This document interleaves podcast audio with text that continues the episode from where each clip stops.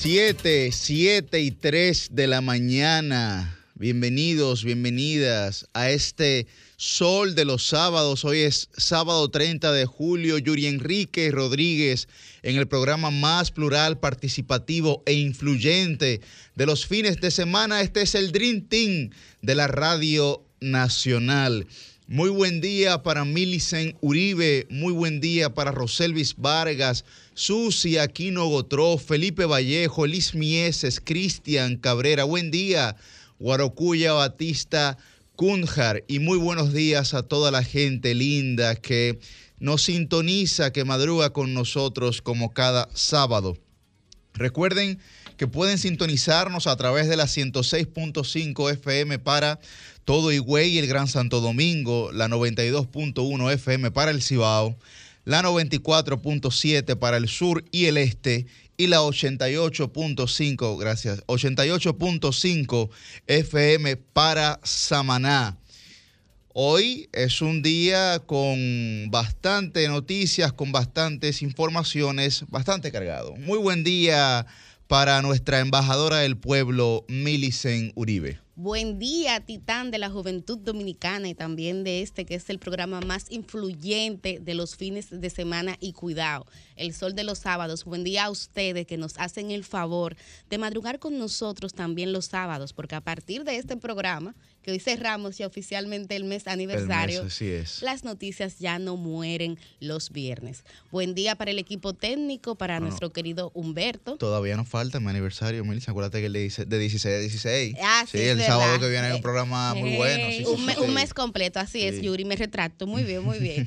Eh, saludaba al equipo técnico, a Joan Núñez, Llovita, que es quien hace posible que los comentarios estén de una vez disponibles en la plataforma de Sol FM. Y más ahora, Yuri, que estamos saliendo en vivo a través del canal de YouTube de RCC Media. Buen día para nuestra querida super mega productora Jennifer Peguero y para Humberto Hernández, quien está siempre en los controles. Lo dije bien, Humberto Hernández, ¿verdad? Hernández, sí, yo también cada vez que voy a decir Humberto, no digo el apellido, me quedo ahí porque estamos como una yo, yo, me arriesgué. Saludo ahora a mi querida compañera y colega de la comunicación, Roselvis Vargas. Buenos días, compañeros, un placer pues estar aquí calentando la silla tempranito, luego de que, ¿verdad? Yuri y yo nos fuimos lejos a calentar la silla la semana pasada. Sí, sí. Señor coordinador. Bueno, y la semana pasada también nuestra querida Roselvi andaba con ese libro, hizo un comentario ahí interesante, interesante. Milicen hizo un comentario de que hay gente, no sé qué tú piensas, Milicen Uribe, pero hay gente que cuando alcanza una posición debería entender que esa es la posición máxima, de, que esa es su cúspide, digamos, que es catapultado, pero que a partir de ahí se intenta, digamos, movilizarse hacia otras posiciones, más aún si no son, digamos, en las que está preparado, ¿verdad? Al menos Robert Green habla de lo que usted ha planeado. De lo que usted ha planeado. y quizás lo que ha, digamos, proyectado para su vida. porque hay gente que en el transcurso de la vida pues se le van ocurriendo otras decenas de cosas y bueno, va incurriendo que si tiro un pantalón, que si hoy produzco perfume, mañana pinta labia, ya, ustedes saben, o que si me lanzo a senadora de la provincia de Santo Domingo. ¿Verdad? Por ejemplo. ah, pero sí, sí ella, lo hizo a propósito de ese, de, ese lanzamiento, no fue, no fue otra cosa. Él no dijo el título del libro, pero para los que no están viendo, que solo nos escuchan y quizás no escucharon el programa pasado, es la 48 leyes del poder de Robert Greene, que debo decir que gracias a la gente que nos sintoniza cada sábado, eh, un oyente desde Miami, mi, mi, hermano mayor, Elvis Vargas, me hizo una acotación en la que yo no había reparado y por eso lo traje hoy de nuevo. Pero eh, lo voy a hacer en mi comentario, ¿verdad? Para la gente que le da ah, seguimiento al, contenido. Hablando precisamente de eso, de gente que ah, se extralimita a veces y luego de llegar al éxito pretenden replicar ese, ese éxito en otras cosas y lejos de ello encuentran el fracaso. ¿Aplica también para partidos? Bueno, tuvimos un ejemplo en, las elecciones pasadas que, bueno, para muestra un botón. Bueno, o sea, a veces cuando tú hablas del partido más exitoso electoralmente en América Latina, también hay que un día perder, porque no todo claro, es lineal. Hay, casos en la vida nada es lineal. Así es, así es. Muy buen día, don Felipe. Buenos días, ¿cómo están? Placer, después de dos semanas de silencio. bueno, Yuri, yo, yo quiero comenzar, señores, felicitando a todos los padres de República Dominicana porque mañana es el Día de los Padres aquí en RD. Yo soy de las que defiendo y apoyo la paternidad, sobre todo la paternidad responsable y me alegra porque yo noto muchísimos cambios positivos en el modelo. Hay que decir que nuestra generación, nuestra generación es vanguardia de una nueva forma de ser papá. A mí me encanta cuando voy al pediatra, por ejemplo, voy al ballet y encuentro a padres que están con sus hijos y con sus hijas, andan solos. Y yo creo que eso es un signo de avance. Así que felicidades a todos los padres para que no se quejen de que, ah, que si suspendieron la celebración, que si a las mamás las celebran más. Felicidades a los padres de República Dominicana. Mira, y, y, tenemos un papacito aquí. No, y felicitar con, eso al diputado José Horacio Rodríguez por su iniciativa, ¿verdad? El proyecto de ley que busca extender la licencia por paternidad de 4 a 21 días. 100%. Eso, precisamente a propósito de lo que tú dices. Ciertamente hay padres que cuatro días están hartos de los recién nacidos, pero hay otros que muy bien quieren estar ahí dando acompañamiento a la, a la madre eh, y que llevarlo a 21 días fuera justo, ¿no? Para que también el progenitor pues cumpla con, esa cuota de afecto que necesita el, recién nacido. Fuera de, la efervescencia, ¿no? Del día de mañana, eh, estoy siendo sarcástico, claramente, no, nadie, no siento en la calle, pero absolutamente nada. Pero muy feliz de, ser padre, la experiencia más maravillosa que uno pudiera vivir. Y, y sí, me sumo a ese, a ese proyecto de ley de José Horacio Rodríguez. Mira, mi experiencia personal me indica que no es que queramos o no, es que tenemos que estar ahí porque esa es sangre de nuestra sangre. Y, y, la verdad que es un proceso bastante traumático, sobre todo para la mujer, que por eso la mujer dice, ah, bueno, pero eh, o sea, el hombre no tiene idea lo que es parir y realmente es un proceso, o sea, yo lo pude vivir, tuve, presencié el parto, viví las primeras horas, el, me acuerdo que el doctor me decía, prepárate para la noche más larga de tu vida y efectivamente fue así. Nunca más uno duerme igual, pero la verdad que es una experiencia y hay que estar ahí, o sea, hay que acompañar a la madre. Eh, primero porque es tu hijo y segundo porque la verdad que es un proceso muchísimas veces, muchísimas veces más traumático que, para el hombre. Tú vas a dormir mal, eh, te va a despertar de madrugada las primeras noches, pero imagínate la madre que se está recuperando de una operación y encima de eso tiene que estar cuidando eh, de un ser vivo que acaba de llegar. del desorden hormonal que se produce en esa etapa posparto, sí, ¿verdad? que eso sumado a, todo ese esfuerzo, ese trasnoche y todo lo que hay que hacer. Eh, implica mucho emocionalmente, psicológicamente. Pero yo, yo, creo que, antes de la bienvenida Cristian, yo creo que, eh, como bien decía Millicent, hay un cambio, hay un cambio, hay una transformación en cómo, primero, cómo la sociedad valora a los padres gracias a cómo los padres han ido transformándose en el rol que han tenido activamente, digamos, en las familias. En mi caso, que en alguna parte de mi vida mi padre fue papá y mamá. En, mi caso fue el caso contrario, ¿no? digamos, de la normalidad de la gente. De hecho, en la República Dominicana, un 44% de los hogares son monoparentales. De ese 44, solo el 10 es de hombres, el 34 es de mujeres, ¿no?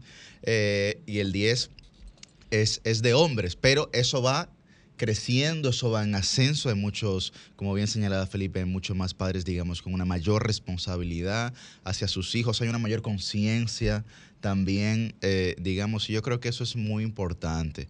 De hecho, ayer, ayer la ciudad estaba, todas las salidas de la ciudad estaban completamente entaponadas. pero fue porque pagaron ni Acéptalo, Felipe, vamos a dar el beneficio de la duda de que la gente saliendo hacia, hacia los pueblos a visitar a sus padres.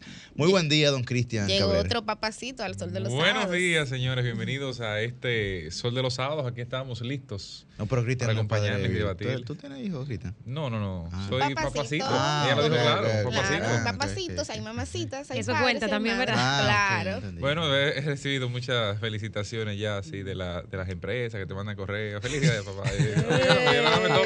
de que, que yo sepa, ¿no? Está bien, está bien. O sea, tú puedes participar, tú puedes participar en las rifas que hacen. Sí, sí te mandan, sí, en las empresas, en las empresas, tú sabes que siempre. Ah, no, Ay, qué bien. Uy, qué nervios. Y bueno, sí, y, y, cambiando ahora el tono, eh, Yuri y compañeros y compañeras, creo que también hay que sacar este momento inicial del programa para dar nuestro pésame a nuestro Precisamente querido, hablando de padres, claro. exactamente, compañero, amigo Ernesto Jiménez por la partida de don Domingo Jiménez, que hay que decirlo. Fue uno de los padres fundadores de este espacio. Es. Siempre estaba en sintonía, siempre nos reportaba sintonía, siempre nos apoyó. Un gran político, comunicador, abogado, fue regidor. O sea, tiene una, una carrera política bastante eh, fecunda, Intachable, interesante, intachable. exactamente, sobre todo eso del punto de vista de, lo, de los valores. Iba a decir la buena política, no sé si a Yuri le guste mucho, pero sí, de la política positiva, vamos a llamarle. Eh, De, la- de hacer las cosas correctamente. digamos, Exactamente. Entonces, desde aquí, eh, a Ernesto Jiménez, a Violeta Jiménez, a nuestra querida Jessica Escolástico, que reciban un fuerte abrazo como señal de esta unión del equipo, que estamos juntos en las buenas y en las malas. Así es. Bueno, así unirme definitivamente a lo que señala Millicent. Eh, siempre recuerdo que Ernesto me decía, Yuri, mi papá pone el programa toda la mañana y cuando escucho un comentario luego lo vuelve a ver en YouTube y, y tal, ¿no? Y cuando escuchaba algún comentario a mí eh, desafiante de eso que hacía, hacía uno en campaña, ¿no? siempre me decía, el viejo lo escuchó, Yuri, pero te mandó a decir esto, esto, esto, esto". Te, te daba Eh, retroalimentación. Sí, sí, sí, definitivamente. Y yo siempre estaba a la expectativa, digamos, de, de sentir la aprobación de don Domingo en lo que uno decía, porque es un- era una persona, digamos, con una formación impresionante, eh, un don de la palabra, también un verbo eh, también impresionante. Y yo creo que el reflejo de eso también era Ernesto aquí, Claro, definitivamente. sin ¿no? duda. Eh, sin duda era Ernesto, eso es que, que lamentamos mucho esta situación, venía ya con esa enfermedad desde hace algún tiempo. Y bueno, que Ernesto sepa que, que aquí tiene hermanos y hermanas y que, y que don Domingo también era un padre para nosotros. Claro, y, y el ejemplo de, de don Domingo Jiménez, que se pone de manifiesto en el mismo, en la misma actitud, comportamiento, dedicación de, de Ernesto, de su hermana. eh, eso, eso habla mucho de la familia y la formación familiar que hubo en esa casa, ese esfuerzo tanto de su madre como su padre, eh, que está en el resultado que la sociedad ve. Yo siempre digo que el mejor regalo que puede un padre dejar a la sociedad es unos hijos que son, son buenos ciudadanos. No necesariamente que tengan eh, grandilocuentes logros, que tengan eh, 200 títulos colgados en una pared, sino ese ciudadano que se, que se presenta a la sociedad como un ejemplo. Y yo creo que eso fue logrado.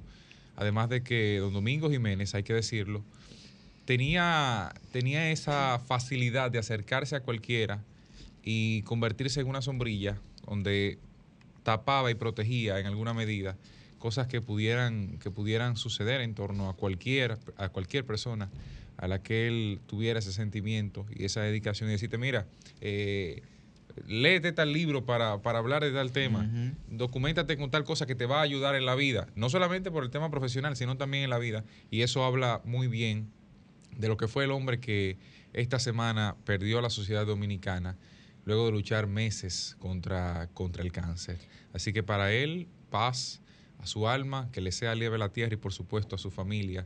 Un abrazo, tanto como se, tanto como se, lo, se lo dijimos en privado, así mismo se lo reiteramos en público, todo este equipo. Hay, hay que decir que en su última etapa de su labor política estuvo militando en Fuerza del Pueblo y sorprendente ver las manifestaciones eh, de descripción de la gran persona que era Domingo de figuras políticas de todos los partidos indistintamente y de diferentes estamentos de la sociedad.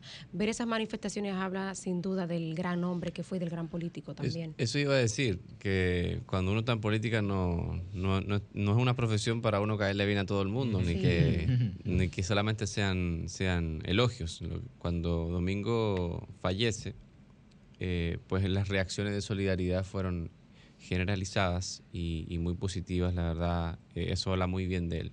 Y sobre todo, pero creo que deja un gran legado y, y deja a sus hijos bien preparados en ese sentido. Yo creo que es algo que de lo cual siempre se podrá sentir orgulloso y hay que recordar también y resaltar la solidaridad del, del propio gobierno. En los meses más difíciles, hasta el presidente Abinader recibió a, a Domingo en Palacio para manifestarle su apoyo y eso siempre habla muy bien de la clase política dominicana. Así es, bueno, decir que eh, estamos a la espera de que los restos de don Domingo Jiménez lleguen al país. Eh, se prevé que pueda suceder entre miércoles y jueves de esta semana entrante. Y por aquí, por Sol, la gran familia de RCC Media, le mantendré informado, porque hay mucha gente también que quiere ir a acompañar a Ernesto, a Violeta y a toda la familia en este momento difícil. Bueno, así es, así es. Eh, el día de hoy hay diversas informaciones que nosotros pudiéramos plantear y una de esas es pues definitivamente que se aprobó la ley de extinción de dominio. Nosotros aquí hacíamos varios comentarios sobre esa ley y hablábamos sobre la sensatez con la que debía de actuar el Congreso Nacional de la República y sobre todo los actores que están en el Congreso Nacional de la República, en particular los senadores. Yo no suelo utilizar adjetivos calificativos, pero qué papelazo, qué papelazo, qué papelazo hicieron esos senadores. Ridiculizados completamente completamente. Y aquí vinimos y lo dijimos.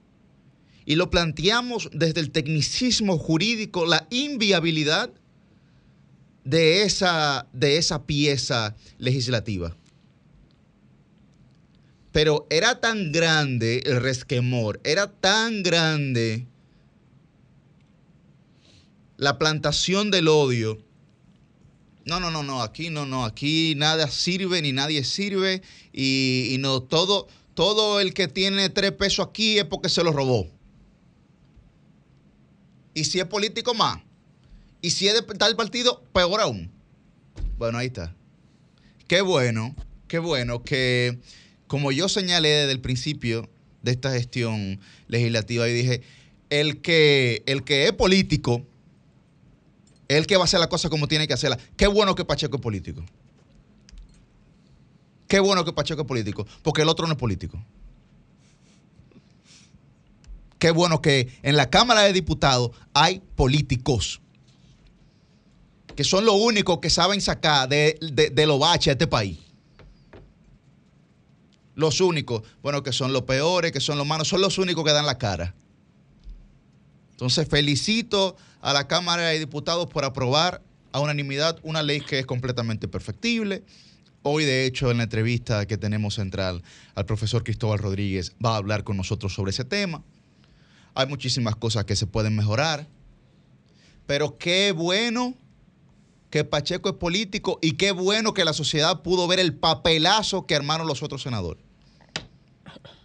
Que armaron los otros senadores para que vean que ahí hay gente que lo que está es haciendo populismo barato y no realmente legislando con criterio institucional frente a la sociedad dominicana. Y eso es lamentable. Lamentable. Lo demás, bueno, recreo. Pero qué bueno que eh, en la Cámara de Diputados se dio clase. Qué bueno. Miren, yo quiero destacar sin duda el trabajo que hizo Pacheco de, consenso bestial. Paul Matansey de... Eh, del Listín Diario tiene hoy una entrevista que le hizo a Pacheco amplísima en la que eh, Pacheco relata y explica todo lo que hubo detrás de llegar hasta el momento final para obtener ese consenso. Pero yo quiero destacar, y en mi comentario hablaré un poquito más del trabajo legislativo que ha hecho el presidente de la Cámara de Diputados, Alfredo Pacheco, durante esta legislatura. Pero quiero destacar, a propósito de la ley de extinción de dominio, ustedes saben que la pieza se discutió en principio en una comisión bicameral compuesta, bueno, por senadores y diputados. El vicepresidente de esa Cámara, que fue el diputado Elías Báez, eh, de Santo Domingo Oeste, que algunos recordarán que fue fiscal, un gran... de la comisión Exacto, vicepresidente de la comisión, de, la comisión bicameral. Algunos recordarán que fue fiscal, un, gran abogado, un hombre con muchísima experiencia. Miren, y las informaciones que yo tengo es que lo que Elías sufría viendo las discusiones en esa comisión bicameral y viendo la intransigencia de algunos miembros del Senado, entendió en un punto, mira, aquí en esta comisión bicameral no se va a poder consensuar nada. Dejemos que esa gente aprueben eso así en el Senado y en la Cámara Baja, entonces hablamos. Y eso fue lo que se dio. Y eso también es sensatez en alguna medida, ¿no? La dinámica legislativa y de buscar consensos a veces amerita, bueno, usted callarse y esperar el momento oportuno para en su terreno quizá hacer eh, las modificaciones más concienzudas, que fue lo que finalmente pasó. Enhorabuena, muy bien el trabajo de, de, los diputados y especialmente de Elías Báez como vicepresidente de esa comisión bicameral, porque miren, estos son de los héroes anónimos que están ahí y la gente no, bueno, la gente sabe que hoy el presidente promulgó el jueves la ley de extinción de dominio, pero no necesariamente conocen todo el proceso y las horas uh -huh. hombre y las horas mujer que hubo ahí para salir a camino con esto. Entonces, bien por Elías como vicepresidente de la comisión bicameral y súper bien por Pacheco, señores, lo que se hizo en la Cámara finalmente. Yo creo que, que más que, que, resaltar un político en particular, hay que darle el reconocimiento al pueblo dominicano, porque el que finalmente la clase política haya logrado un consenso demuestra lo importante que es el tema de lucha contra la corrupción. Esa ley lo, no la conoce el 90% de los dominicanos, no Emily, sino también, porque tú decir más que suena como que, bueno, allá los políticos que tú estás reconociendo. ¿Será no, no, también no. el pueblo? No, no, creo que también. Yo digo, yo, Milicen Uribe, digo que más que, en mi caso, para analizar este tema, para fijar posición, más que enfocarlo por ahí, yo, Milicen Uribe, quiero destacar eh, el caldo de cultivo, el contexto que tuvo que haber para que la clase política, 12 años después, porque hay que decir, es la constitución del 2010 que mandaba a que aquí tuviéramos una ley de extinción de dominio. Uh -huh. Y ahora todos fuimos partícipes de ver cómo se estancó esa ley en el Congreso, todo el debate que generó. Pero esta no era la primera vez que esa ley se conocía, se aprobaba en una Cámara, se rechazaba en otra. Se aprobado en el Senado, pero perimía siempre en la Cámara de Diputados. Entonces, yo creo que eso también habla de, de cómo como sociedad hemos avanzado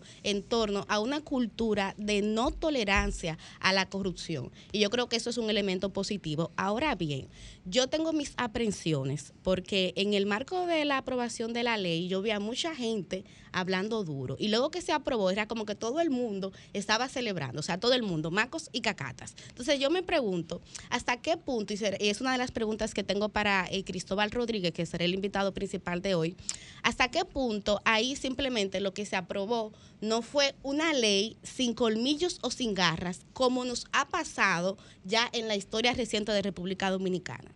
Aquí, a nivel de cultura legal, hay muchísimas leyes importantes, pero cuando hay procesos de discusiones tan largos, y puedo citar dos ejemplos particulares, lo que pasó con la ley de partidos políticos. Fíjense como en este contexto, el mismo presidente del Pleno de la Junta, Román Jaques, dice, bueno, no tengo las facultades necesarias con esa ley para algo tan elemental como reglamentar el periodo de campaña, por ejemplo. Pero también pasó con la misma ley 340-06, que es la ley de compras y contrataciones. El nuevo director de compras y contrataciones dice, mira, esa ley tiene muchísimas limitaciones. Pero yo, claro que sí, repito, estoy positiva del punto de vista de ver cómo como país, como sociedad, este es un tema que sigue importando, que sigue posicionado en la agenda, pese a todo este contexto de crisis económica. Ahora, me sigue preocupando, porque yo veo que todo el mundo está tan feliz. Yo creo que ahí tal vez más que consenso, hubo muchísimas concesiones. Tal vez el ejercicio fue simplemente sentarse en una mesa. ¿Qué es lo que tú quieres, Yuri? Aprobado. ¿Qué es lo que tú quieres, Roselvi? Aprobado. ¿Qué es lo que tú quieres, Felipe? Aprobado. Ojalá que no sea así, Yuri. Ojalá, pero yo tengo esa aprensión. Yo, Yuri dijo que era perfectible y... sí, de hecho, hay un año. las leyes que la, posibles. La Cámara, la Cámara de Diputados hizo más de 50 modificaciones sí, sí. al proyecto no al proyecto inicial que se había sometido anteriormente en la gestión, digamos, eh, congresual del PLD, sino al proyecto posterior que se sometió en esta legislatura. Sí, pero hay que, hay realista en ese sentido y decir que en política jamás vamos a tener las leyes ideales. Nunca, nunca.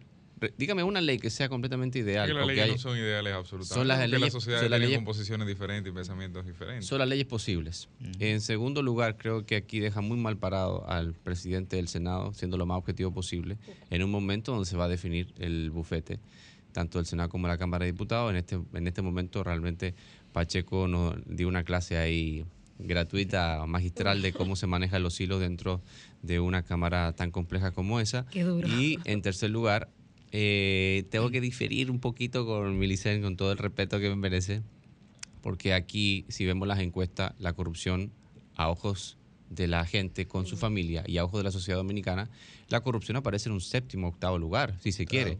Aquí hay que ser serio y, y realista. Aquí recuérdense, hace unas semanas, ¿dónde fue que el presidente Abinader se manifestó y, y dijo que esa ley iba a pasar? No fue en Palacio, no fue en una entrevista, fue en el- la Embajada de Estados Unidos.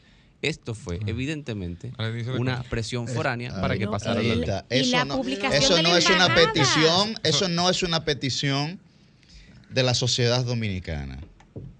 Eso es una petición de la embajada de los Estados Unidos de América y de un compromiso, bien o mal, eso es una, un- una consideración de juicio de valor, de un compromiso que se hizo con la embajada. Muy bien.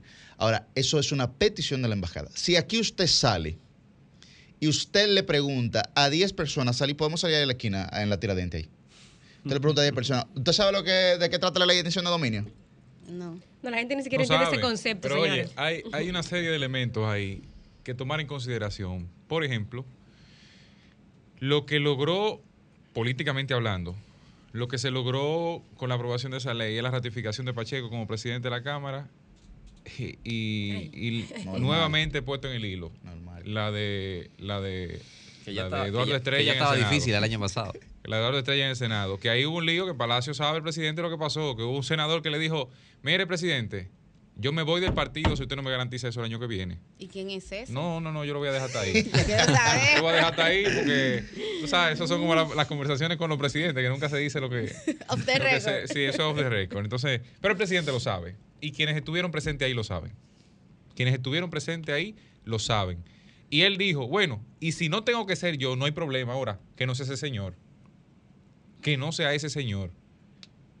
Porque muchos de los procesos, pero señores, pero, pero solamente hay que ver las sesiones en vivo del Senado de la República, eso en el lado político. Sobre la aprobación del proyecto, ahí hay varias cosas también que tomar en consideración. Primero, no se aprobó como ley orgánica. De manera que todo ese acto y A esa pe- a pe- grandilocuencia A pesar, A pesar de que la pesar ley de que- y tenía todos los votos. correcto, Eso es una cosa. correcto. Pero es otra cosa muy distinta que el proyecto de ley pase como ley orgánica. Y era orgánica. Las resoluciones de hacer una cancha en Santo Domingo Este pasan con la voto de la mayoría. y no, eso no tiene que ver con que sea orgánica o no sea orgánica.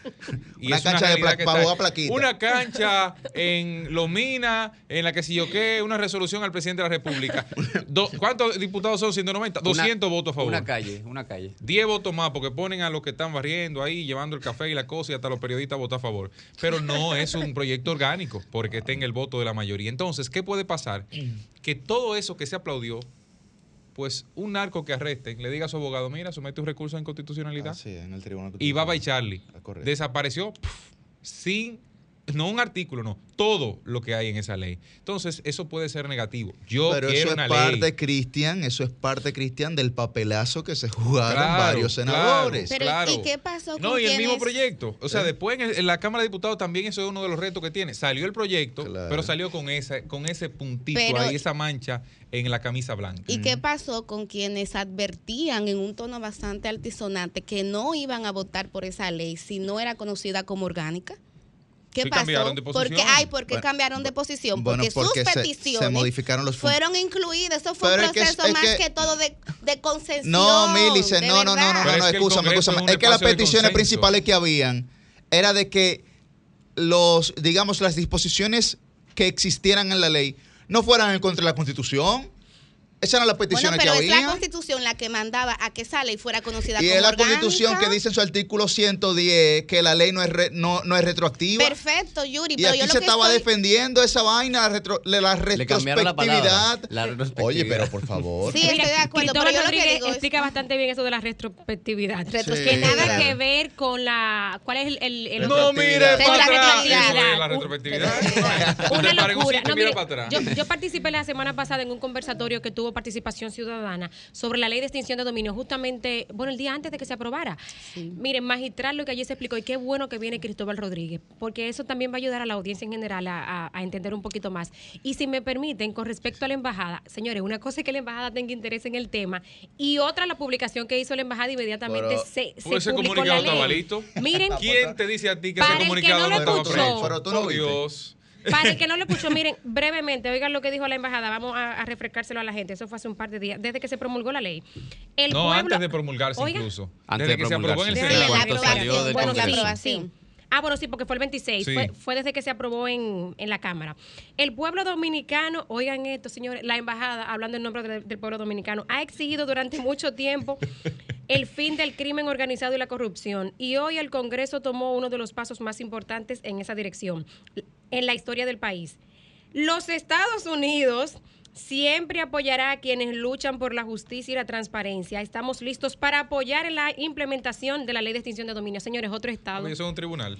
Mira, y, y para que le demos Miren la- que yo estoy contenta por, por la aprobación de la ley, pero eso fue una barbaridad. para que le demos la de oportunidad a la gente, solamente es rebatirle un punto a Felipe cuando él hablaba del posicionamiento del tema corrupción. Ciertamente ha bajado, he visto varios estudios de opinión y ha bajado, pero si no fuera aún un tema importante, nosotros no tuviéramos la presión social que se genera alrededor de los casos de corrupción que ha llevado a este presidente a destituir, a suspender, a aceptar renuncias de tantos funcionarios, incluyendo funcionarios tan importantes como el pasado ministro de la presidencia. Creo que no podemos perdernos en ese tema, Felipe. La gente está vigilante, a la gente le importa. Una cosa que le A la gente le importa. Aquí todavía con el tema de corrupción se genera una presión social importante. Y claro está, yo estoy muy consciente que ahora mismo la agenda económica. Por porque yo soy, yo voy al supermercado, yo estoy recibiendo una tarifa de la luz todavía muy alta.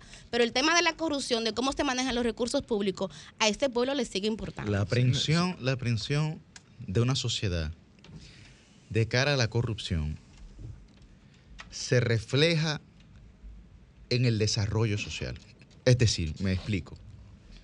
Una sociedad puede darse el lujo de pensar en la corrupción y de pensar sobre todo en los temas éticos Cuando tiene sus problemas cuando tiene resueltos. sus principales problemas resueltos. Claro. La expresión del 2020 fue una expresión de desarrollo de este país Sí, eso es verdad. lo quieran, lo quieran poner como lo quieran poner. Sí, claro. El reclamo que hubo en este país frente a la corrupción en el año 2020 es, un- es una expresión del desarrollo. Y no era como del hartazgo. Porque de la gente, porque la gente tenía sus problemas básicos prácticamente resueltos. Y el crecimiento económico, cuando tú tienes un crecimiento económico, digamos, estable por más de 15 años, eso te permite a ti entonces dedicarte a pensar en otra cosa. Pero la madre que ahora no tiene a su hijo en la tanda entendida y que no le dan ni desayuno, ni comida, ni merienda, no está pensando en corrupción, está pensando en ponerle dos platos de comida a ese muchacho en la mesa dos platos de comida ese muchacho en la mesa. ¿Y de cómo va a buscar esos dos platos de comida? Entonces, antes no tenía la preocupación de estar pensando en esos dos platos de comida y en la merienda porque lo tenía resuelto. La tanda de apagones que estaba resuelta, ahora la salonera y el colmadero que tienen que comprar una planta para que el negocio no se le caiga, tienen que estar pensando en cómo van a pagar la planta. No están pensando en corrupción. Como mismo está pensando el gobierno en resolver esos problemas.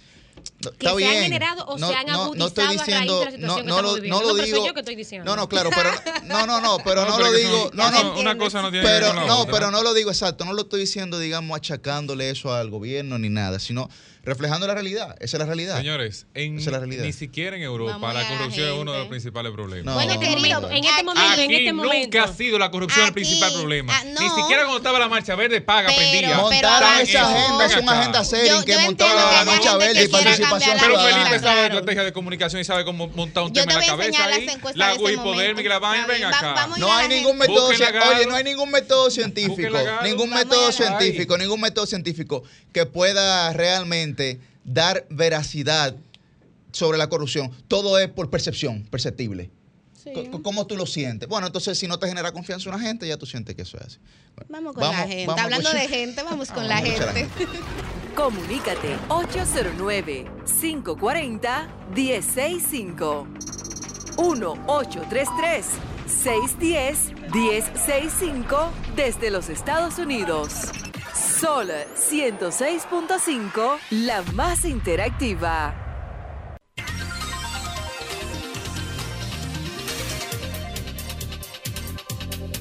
Buen día, su nombre y de dónde está al aire. Buen día. Adelante. De Santiago- los Caballeros. Adelante, Santiago. Señor Cristian, ¿cómo se siente? Estamos bien, maestro. Óigase, Cristian. Dígamelo. Usted es un, usted es un chico promesa eh, en, la comunicación. Ya lo sabe. Eh, Gracias. yo, no, yo, no, yo no quiero pensar lo contrario, no, ni lo voy a pensar tampoco. Yo sé que hay mucho talento en usted, pero óigase, la corrupción, hoy lo que estamos viviendo, toda esta escasez y situaciones complicadas, es fruto de la corrupción. Ese es el Maestro, la corrupción no puso a nadie a estornudar, ¿eh? Vamos Y fue el la COVID. gente. Que tengan feliz día. Bueno, Gracias, igual, un igual, abrazo, igual. Santiago. Buenos días, su nombre y de dónde está el aire. Buenos días. A- adelante. Duvergé, Sí, ¿cómo están? ¿Están bien? estamos bien. Gracias a Dios. Lamentando la muerte del papá de Ernesto Jiménez, lo, lo hemos Así lamentado mucho, la muerte de su padre, Domingo Jiménez. Eh, oiga lo que le voy a decir, mis, mis muchachos, como le llaman ustedes, escúcheme otra vez, de nuevo, otra vez. Eh, hoy sábado, gracias al Dios Todopoderoso, se le va a rendir un, un honor póstumo al gran maestro de música, el profesor Aquilino Peña Pérez. ¿Qué pasa? Aquilino Peña Pérez fue un ejemplo a seguir en esta sociedad de Dure. Llevó a la, a la grande de la música dominicana a varios muchachos artistas de aquí, incluyendo a Juli Heredia, la gran arreglista musical que de Duvergé, de una chura. Entonces hoy un, un, un equipo de, de, músicos de este pueblo le va a rendir un honor póstumo hace 36 años que murió Aquilino Peña, incluyendo al ex senador de la República, Orlando Mercedes Sena, que es parte del equipo y alumno de Aquilino Peña. Automáticamente hoy se llevará a cabo en los salones del Casino Aragua a partir de las 6 de la tarde. Que pasen un buen fin de semana. Gracias, Dionisio. Buen día, su nombre y de dónde está el aire. Se nos fue esa llamada. Bueno, vamos a darle la bienvenida a, a doña Susi ya, porque ya usted es madre. Sea que ya podemos decir doña. Ya doña. Ah, ya doña, claro. No me eleven tan día. rápido a la tercera edad. A doña Susi aquí en Nuevo Tro. Feliz de estar con ustedes acá en cabina nuevamente, pues con todo este equipo formidable del Sol de los Sábados y con toda esa gente que como siempre digo nos quiere, nos prefiere y se levanta con nosotros para compartir todas las informaciones, no solo lo que tenemos que decir para ellos, sino lo que ellos tienen para aportarnos a nosotros, que es Ah, sí. sí. valioso. Así Un es. abrazo, bienvenida Susi, Buen, día, su nombre y de dónde está el aire. Dios le bendiga. Amén. Igual para usted. Allá. Sí, le hablo desde La Vega, ciudad amada por todos nosotros, ¿verdad que sí? Carnavalesca sí. y olímpica, cultural. Y cultural, sí. Déjeme decirle que siento la muerte del señor Jiménez, un hombre brillante, aunque no soy política, pero los méritos hay que reconocérselo a las personas. Y no solamente debe reconocérsele cuando mueren, sino cuando están vivos. Y él era un excelente señor. Quiero decirles algo, mis queridos. Yo he llamado otras veces, en dos ocasiones. Yo soy una señora que le he dicho que es el único programa que yo veo en la televisión dominicana. Ah, claro, es el claro único que me agrada. Eh, pero déjenme decirle, eh, esa ley de extinción de dominio, yo pienso, ¿qué van a hacer con aquellas personas que sí obtuvieron sus bienes eh, estafando al Estado? ¿Qué van a hacer con ellos? Porque entonces nosotros hemos estado viendo corrupción desde la era de Balaguer, más atrás, más Desde atrás. Desde el descubrimiento, del descubrimiento. Desde el descubrimiento, exactamente. Entonces, esas personas se van a, a quedar tranquilamente en sus casas disfrutando de sus bienes. Entonces, eh, eh, lo que yo veo es que aquí una persona se roba una gallina por hambre, aunque no está bien, un racimo de plátano eh, no está bien tampoco, pero yo veo que a esa persona le meten cárcel. Y también veo que mientras más dinero tiene la persona le dan prisión domiciliaria, pero yo no veo que a nadie de un barrio le dan prisión domiciliaria. Entonces, como que los legisladores deben de pensar bien las cosas, porque aquí se modifica la constitución para que una persona sea presidente y se modifican otras leyes para que ocupen un, un lugar público. Entonces, esas personas van a disfrutar de ese dinero, de mi dinero, ¿eh? de mi dinero, de su dinero, y de todo el dinero de aquellos que todavía no han nacido. Que Dios le bendiga mucho. Eso quiere decir que a usted le preocupa la corrupción. le preocupa la corrupción a la doña, ¿eh? Wellington No Arnó. quiere que disfruten este de dinero mal habido. Buen día, su Van nombre de dónde. Sí, buena, ¿cómo se siente? Jorge Muy, bien, adelante. Eh, no, yo, yo creo, yo creo, señores, que con la ley de extinción de dominio se está haciendo una promoción que yo creo que al final el pueblo va a quedar decepcionado, como hemos quedado decepcionados con la ley de lavado de activos. La ley de lavado de activos es tan ejemplo. fuerte como, como la o mucho más que la ley de extinción de dominio. Y aquí a la gente, y aquí a la gente, la, a la gente se sabe o sea, aquí una gente eh, toma el dinero y toma las cosas y, y si usted no tiene como demostrar su fortuna, eso es lavado. Y eso, si usted no lo tiene demostrar, el Estado tiene derecho a, inca- a incautárselo.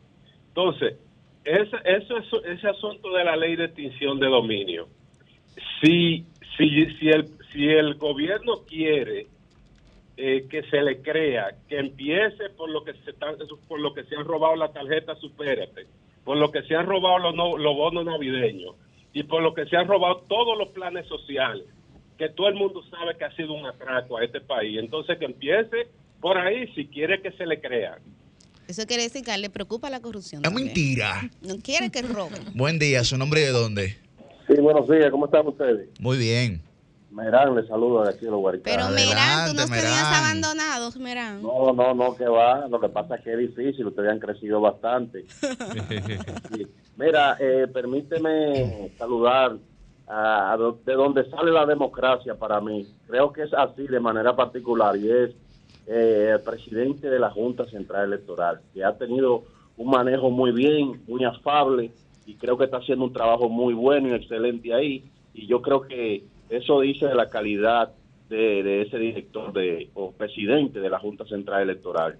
Yo creo que, que también felicitar también a los padres y sobre todo a los padres responsables de, de nuestro país y a, a los que son padres del programa también. Así es. Un abrazo y bendiciones para el equipo. Gracias, días. Como dice Merán, saludar, saludar lo que ha hecho la Junta, sobre todo con su escuela de formación, que la ha relanzado, ah, tiene una serie de cursos, una serie de diplomados, inclusive de maestrías, está haciendo concursos de ensayos. Muy bien, muy bien por la Junta. Buen día, su nombre y de dónde está el aire. Se fue esa llamada. Buen día, su nombre y de dónde está el aire. Gracias. Bendiciones para todos. Hermano, no sé cómo jóvenes que se empecinan por algo tan tan sencillo. Caramba, mira, yo soy, yo me hice ciudadano norteamericano, te hablo de los Estados Unidos, específicamente, cortes allá de, de Columbus, Ohio, y yo soy comerciante de Santiago. De- desde Ohio. Si quieren, si googleen, Tejada Celular Import con ocho tiendas en República Dominicana. La capital, Santiago y Santino. Yo estaba haciendo hace dos años ya para irme a República Dominicana, Príncipe. Pero he tenido que regresar. He tenido que comprar cuatro inversores en cada tienda de treinta y pico de miles de pesos. Pero eso no es lo sencillo. Lo sencillo es que anteriormente yo pagaba 3.800 pesos de luz, príncipe, y te, y te muestro los recibos y están 38 mil pesos. ¿Qué? Eso es real, ¿eh? No, no miento, no, no, no, no, no, no hay razón para mentir. ¿Cómo tú me vas a mí a decir que yo me voy a, voy a tener que irme como de la República Dominicana ahora? ¿Cómo me voy? He tenido que, he tenido que aguantarme. Dicen, espérate, déjame ver cómo las cosas se aclaran en República Dominicana. Es un problema de administración. ¿O crees que si el país, y no te estoy hablando por partido político, tú crees que si el país en el pasado hu- hubiera estado mal administrado, ¿tú crees que a nosotros nos estuviéramos yendo bien? No nos estuviera viendo aún peor si hubiera estado tanto robo, que se vire de esa el gobierno, que, que se ponga los pantalones y que se ponga a administrar el país como debe de ser. Habló de robo, la- ¿eh? eh, Sí, esa- esa- Está hablando de otro problema y tú lo estás escuchando. También, Mire, ¿no? le Claro. quiero agradecer a ese- Está bien, ¿no? Que resuelvan el problema en el país que hay, que vamos a colapsar los, los comerciantes. Nunca en mi vida he cogido un préstamo y estoy gestionando un préstamo para si me sostengo, hermano mío. Pues, Te doy mi cédula, búscame en los bancos de ella, nunca he cogido un préstamo. Diariamente trabajando. ¿Tú crees que eso es posible? Para Este nada. gobierno no va a llevar al colapso a todos los comerciantes. Que, que salgan una encuesta los comerciantes. ¿Qué se la va a primera encuesta? A ver qué vamos a hacer. Y aumentándose Gra- el salario en este gra- contexto. Gracias. Aumentándose el salario ilegalmente en este contexto también. Gracias de, yo, de- yo- de- Ay, yo ahora lo que de quiero decir, funcionario, antes de que sigamos con la llamada, perdón, es que eh, gracias a ese señor, porque eso es el síntoma de lo que eh, del espíritu del mensaje y, y por lo cual también, ah, también han acabado en, en otro espacio en redes sociales por decir que en, la- los hogares de los dominicanos no es que la corrupción no sea importante, que claro, a quién no le molesta que le roben dinero de su bolsillo porque prácticamente la corrupción es básicamente eso. Claro. extraer dinero de, de todo el patrimonio de todos los dominicanos. Lo que digo sencillamente es que hoy por hoy, así como en el 2020 la corrupción definió el proceso electoral o el momento del 2020, estoy eh, cada día más seguro de que antes de que esto mejore se pondrá peor. Y nos encaminamos en 2023 muy complejo en términos económicos. Estados Unidos en esta semana, aunque el Ya gobierno Biden 0 0,75 No, de nuevo y la entró tasa de interés. técnica, entró en recesión recesión. económica. El gobierno Biden dice que no, que ellos sienten que no entran en recesión. Bueno, a, mí, a no me importa los- si No, porque, porque, porque de nuevo el gobierno siente, porque es percepción lo de ellos, ¿entiendes? Pero la realidad, Esa es la realidad. los, La datos, los datos objetivos le están dando. La llamada de ese señor es el síntoma más eh, palpable de lo que está pasando a nivel económico. Así es. Buen día, su nombre y de dónde. Ah, qué pena, se cayó. Buen día, su nombre y de dónde está el aire. Sí, buen día, de Santiago. Adelante, Santiago. Oye, viejo, yo más que la corrupción, porque a mí me preocupa la corrupción, la de, la de antes y me preocupa Claro. más la de ahora, porque es la que está manejando. Eh, a mí me preocupa eh, cuando yo recibo, el, valga la redundancia, el recibo de la Ay, luz ay, ay. con esa duplicidad que, que me da una impotencia. Y también me preocupo cuando entro al supermercado que tengo que estar con una calculadora para no tener que dejar productos en la caja. Ay, sí. Gracias, Santiago. Gracias, un gracias. buen negocio ese carrito con calculadora ahora. Ay, pero Estados buena Unidos. idea, sí. Buen día, su nombre y de dónde está el aire. Buenos días, el mejor programa de RCC Media. Adelante, el León. Nuestro más sentido pésame, Lion. Sí. Sí, sí, no, estoy, voy a, primero era eso, la pésame a, a Ernesto y los otros personas de la familia Jiménez, porque estamos devastados con esa eh, noticia de la de fallecimiento de Domingo. Y no, pero también decir que Antonio Payá, que no se le ocurra de nuevo, eh, eh, como hizo el sábado, eh, dejar que ese programa salga para que uno viejo vaya a tumbarle polvo a un senador ahí que duró dos años preso por lavado de activos. No, León, espérate. Eh, no, no eh, entonces, para decirle, eh, la ley de extinción de, de, de dominio, eh, la gente como Quilino, Toño Leña, Ocelito.com, eh, eh, César el Abusador, esos chelitos hay que salirlo a buscar porque eso ya se sabe de dónde viene, eso no va a poder demostrar que trabajaron ni nada, que, que, eh, lo hicieron lícitamente, sino en base a la muerte y la desgracia de, millones de jóvenes. Y por otro lado, eh, yo escuché del Ministerio de Educación, recomendarle al Ministerio de Educación que incluya en, ahora en, el nuevo currículum, aunque sea en un folletito, que lo pongan ahí al lado, educación eh, cívica, educación medioambiental y educación eh, eh, para eh, que los niños aprendan desde, desde, desde que tengan cinco años cómo andar en la calle, cómo guiar en la calle para ver si de ahora vamos Le- León, a León, y educación sexual, ¿no. Eh, no, porque una cosa es educación sexual y otra es coger y distorsionarle la mentalidad a los niños diciendo gusta la que, que, que, que, que- que- que es lo mismo eh, que eh, un hombre y una mujer y nada. Biológicamente solo hay dos sexos, femenino y masculino, dos géneros, femenino y masculino. Así que esa cuestión de, que de género, sí. Ah, yo, eh, por ejemplo, aquí nunca se ha discriminado. Pero León, ¿y qué tiene Yo- que ver eso con la educación sexual? Porque es Eh, la no, no, agenda aquí de, lo, de no, las no, iglesias y los grupos religiosos, confundir, confundir, como decían en campaña. no, no, no, la, espérate, espérate. Eh, lo- la, la familia, la familia, el matrimonio es un hombre y una mujer. Eso no son lo que ¿Y qué tiene que ver eso con que se dé bien, educación bien, sexual en las escuelas Sí, sí, para que las para niñas terminar. y los niños no se embaracen? Sí, para terminar. Para terminar. Eso está bien si es así, para que los niños no se embaracen a temprana edad. Sí, pero eh, para, para terminar, se desarrolla hasta los 18 años después, si quieren decir, porque, por ejemplo, ya nunca se ha discriminado a nadie por eso. Eh, cu- entonces, no sé si ustedes escucharon mencionar a, a Paco Escribano, que era de lo, de lo que trabajaba con Trujillo y Pestaño. Sí. Pestaño un día le dijo a ese señor, a, a, a él, que era homosexual, adiós señora, y él, y él se volteó y le dijo, lo que nunca fue tu madre, sucio. Y no me pasó nada. Buenos días. Gracias, gracias, León. Vamos con esta última. Buen día, su nombre. Ah, se fue que No, tenía dos minutos ahí esperando esa. Bueno, eh, como habíamos dicho durante las llamadas de los oyentes, pues sí, eso es que tenemos esto lleno aquí, producción. Producción, es que la cultura democrática de la productora hay que alimentarla. Yo le he dicho a Millicent que tiene que trabajar esa parte. Eso es percepción de tu parte. Ah. Eso es percepción. Cambio y fuera.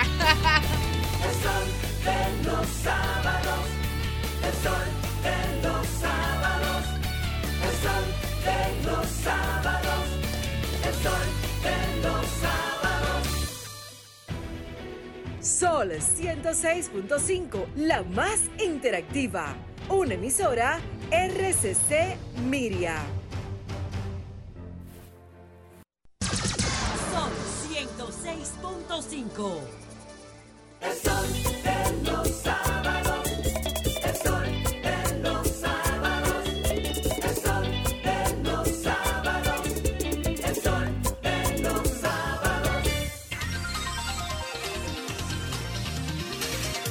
A las 7 y 58 de la mañana iniciamos la ronda de comentarios de este Sol de los sábados. Pero antes de iniciar la ronda de comentarios, le damos formalmente la bienvenida a Susi Aquino Gotró, que se reintegra a tan solo un mes de haber dado a luz. A tan solo un mes de haber dado a luz a Evan Andrés, pues eh, no se aguantó, no se aguantó no estar, no se aguantó no estar presente en este Dream Team de la radio. ¿no? Esto es como algo como, como que te tienta, ¿verdad? eh? que te palpita, ¿no? ¿Eh? ¿Eh? Bueno, ahora sí, a las 7 y 58 de la mañana es el turno del periodista joven. Muy buen día, Cristian Cabrera. Buenos días, buenos días, República Dominicana. Le pediré de favor a la producción que si hay algún número de farmacia cerca, que lo tenga a mano, porque creo que somos, a ver, váyase pidiendo 10 pastillas para el dolor de cabeza, en lo que se averigüe el caso. El que esté en la calle que resuelva como pueda. ¿Por qué yo digo esto? Porque Qué lío. al parecer no fue solo la Superintendencia de Electricidad que tuvo sus aumentos, ¿Qué? sino que escarbando en unas poquitas instituciones, lo que la noche de anoche me permitió buscar, me di cuenta de que, caramba, casi la mitad de la que busqué corrió con suerte. Y haciendo una comparativa de junio de 2020 a junio de 2022, le ha rendido los chelitos a algunas instituciones o a sus principales incumbentes. Y eso la población debe saberlo, porque para eso es el ejercicio de transparencia a propósito de leyes que estimulan la Embajada de los Estados Unidos y de, y de leyes que, que fomentan la transparencia y que si fueron aprobadas en el PRD, en el PLD, en el PRM o en todo lo mismo.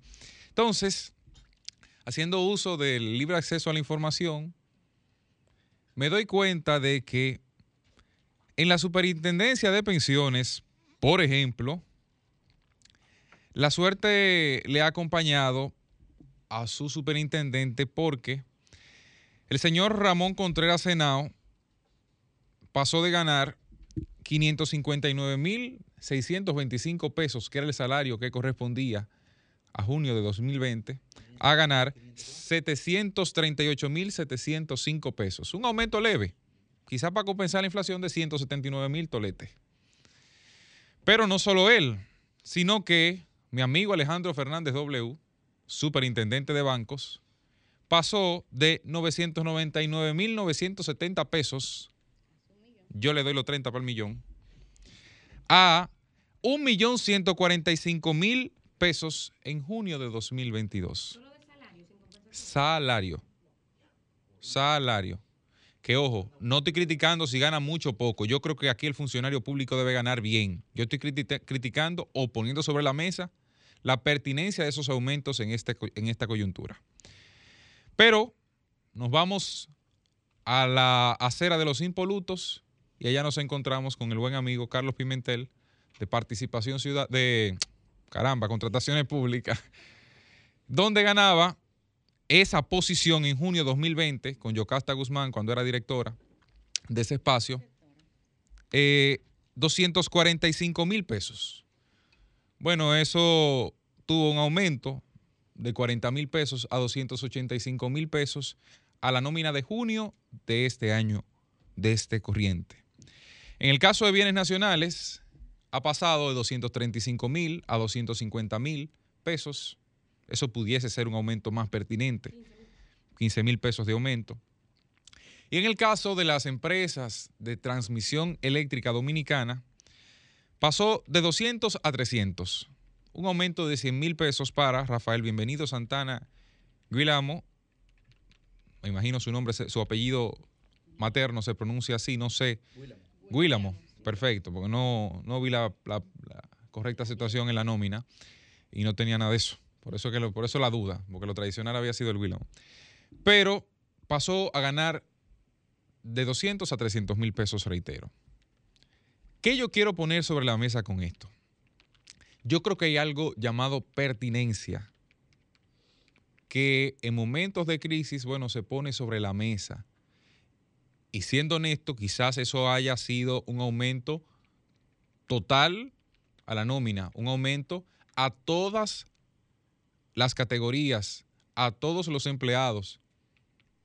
Sin embargo, resalta que en un momento como este, donde se habla de la prudencia de ejecutar aumentos, lo, lo pesado que resulta para el Estado los gastos corrientes, que incluye la nómina, evidentemente, la necesidad de una reforma fiscal lo más pronto posible para generar mayores ingresos al Estado y que con ello se pueda... No, no, no. Nada de eso está en la línea de lo, de lo correcto.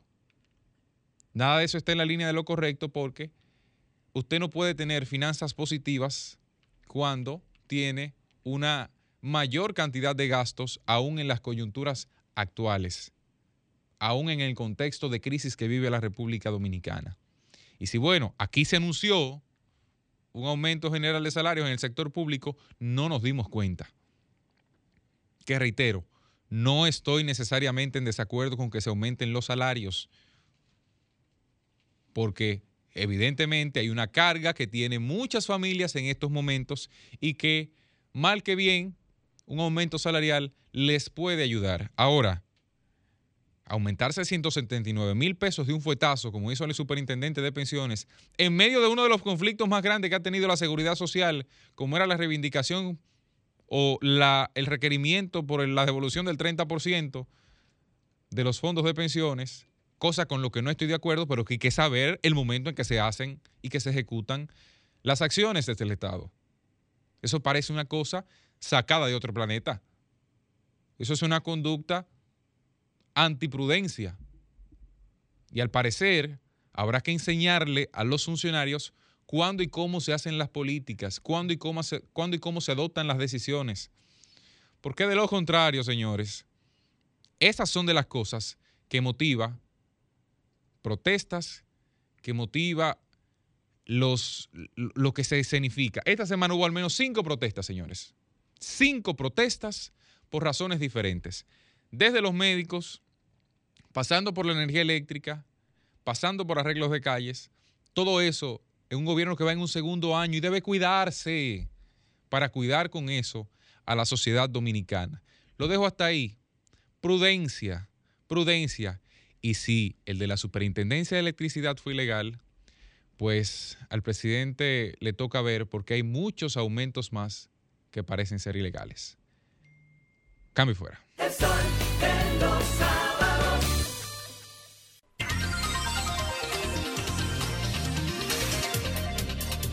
A las 8 y 5 de la mañana continuamos con nuestra ronda de comentarios. Es el turno de Roselvis Vargas. Buen día, Roselvis. Buenos días, Yuri. Gracias. eh, y buenos días a los que nos escuchan a través de la radio, los que nos sintonizan a través de las plataformas digitales y los que nos ven a través de televisión. Miren, yo pensando en un título para mi comentario, lo que se me ocurrió fue, mientras analizaba este tema, justos con el Congreso. Si habría que titular este comentario, yo creo que sería así, justos con el Congreso. Y hoy quiero que hagamos un ejercicio de justicia con el Poder Legislativo, porque en diversas ocasiones en los últimos meses, en la opinión pública, algunos han intentado sentar la idea de que nuestro Congreso es improductivo. Y no voy a ampliar en esa afirmación, porque justamente es la que me parece injusta, eso de que nuestro Congreso es improductivo. En mi defensa contra esa afirmación, he hablado aquí en algunas ocasiones del ejercicio que ha tenido nuestro Congreso dentro de las dos funciones que le asigna la Constitución, la de legislar y la de fiscalizar, cómo nuestro Congreso ha ejercido muy bien su función de fiscalizar y diría yo que hasta duramente. Para, refres- para refrescarle la memoria a los oyentes, a propósito de fiscalizar y legislar, que son las dos atribuciones que le confiere el artículo 93 de la Constitución al Poder Legislativo, quiero que hagamos eh, énfasis en la función de fiscalización y control. En ese artículo 93, eh, la Constitución le manda al Poder Legislativo, a los senadores y a los diputados, entre otras cosas, a citar a ministros, viceministros, directores y administradores de organismos autónomos y descentralizados del Estado ante las comisiones permanentes del Congreso para edificarlas sobre la ejecución presupuestaria y los actos de su administración.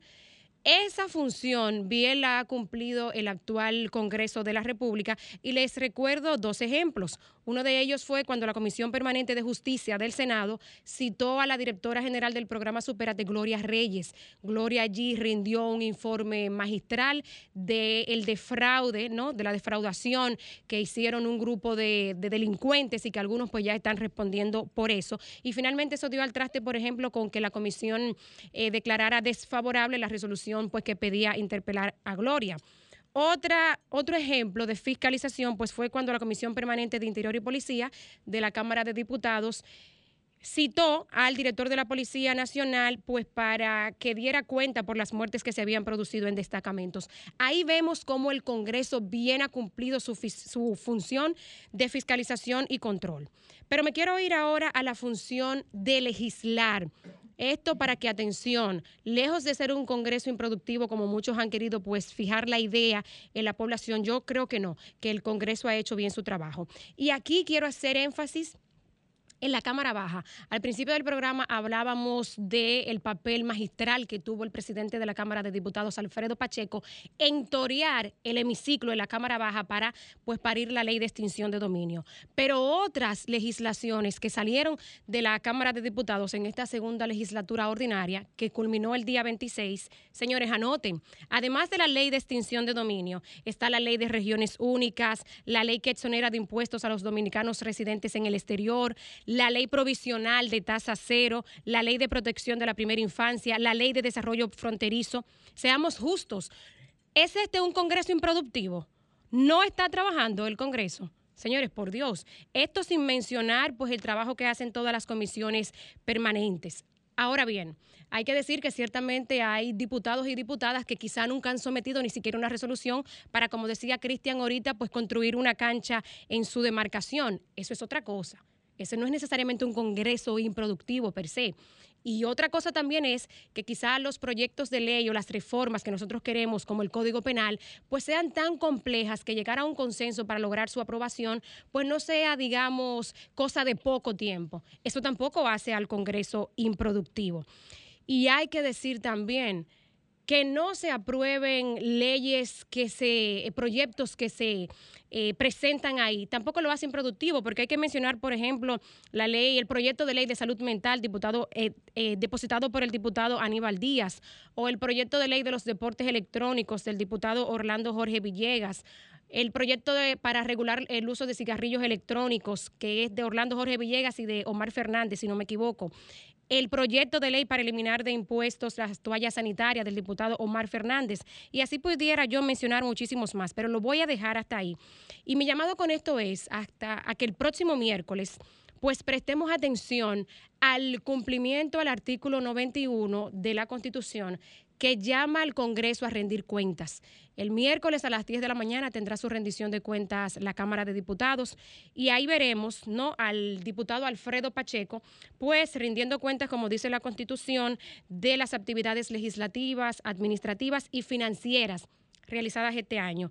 ¿Esto por qué, señores? Porque lidiar con 190 cabezas, que son la cantidad de diputados y diputadas que hay ahí, con los intereses que hay en los diferentes bloques de partidos, ¿eh? ese es bastante trabajo. Entonces ya veremos, no lo que dirá Pacheco de este año de gestión, pero ya le he nombrado yo aquí algunas de las tantas cosas que ha hecho el para nada eh, improductivo Congreso que nosotros tenemos. Entonces, por último, para cerrar, decía Yuri al principio del programa, haciendo referencia pues a nuestra participación en Nagua el sábado pasado, eh, que acompañábamos a los compañeros, valga la redundancia, del Sol de la Mañana en el programa especial desde Nagua, en la inauguración del Festival del Coco, pues para los que le dan seguimiento a nuestro trabajo, hablábamos de la Ley 47 del Poder de Robert Greene, que habla de no ir más allá cuando se está en el éxito, porque en muchas ocasiones, pues lo que se encuentra es la derrota. Y bueno, esto es a propósito de gente que ya decía yo, exitosa en la comunicación, ciertos jóvenes que le ha ido bien como influenciadores de redes sociales y medios, pues que a veces han pretendido irse más allá y pudieran quizá perder el éxito que han logrado. Y ahora, para ser justa también, decía yo, mi hermano mayor, Elvis Vargas, que escucha el programa siempre desde Miami, me acotó algo en lo que yo no había reparado de este tipo de personas que hacen mucho ruido o que quieren llevar su éxito más allá. Y Elvis me decía, con esa persona a la que probablemente tú hacías referencia, no aplica tanto la ley 47 del poder de Robert Greene de saber medirse en la victoria, sino que aplica la ley número 6, señores. ¿Qué dice la ley número 6? Oigan esto, llamar la atención a toda costa. Dice la sentencia de esta ley, todo se juzga por la apariencia. Lo que no se ve no, no tiene valor. Por lo tanto, no es bueno perderse entre la muchedumbre ni quedar en el olvido. Hay que destacar, llamar la atención a toda costa. Hay que convertirse en un imán que atrae la atención porque parece más grande, más colorido, más misterioso que las masas tímidas y blandas. Los sábados.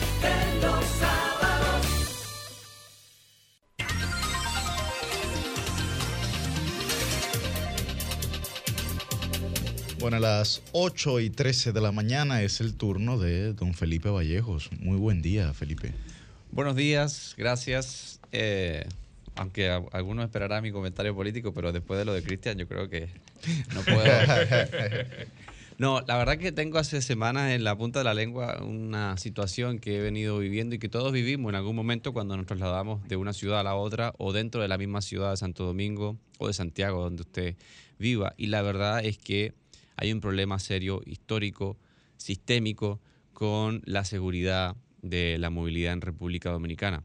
De hecho, hace unas pocas semanas salió una información alarmante de la cual poca gente se hizo eco. Y es que República Dominicana ocupa el primer lugar eh, a nivel mundial de países con mayor tasa de mortalidad ocurrida por accidentes de tránsito. Eso es gravísimo. Y esto es producto de muchos temas. Primero, la institucionalidad. Así como la gente habla de la ley de extinción de dominio y a veces no entendemos la dimensión de lo que estamos hablando, creo que muchas veces no, logramos aterrizar el concepto de institucionalidad en la mente y en la comprensión de la gran mayoría de los dominicanos.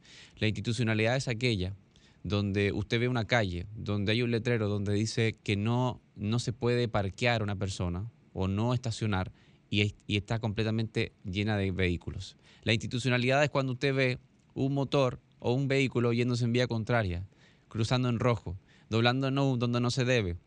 Eh, 1500 situaciones que, que vivimos a diario.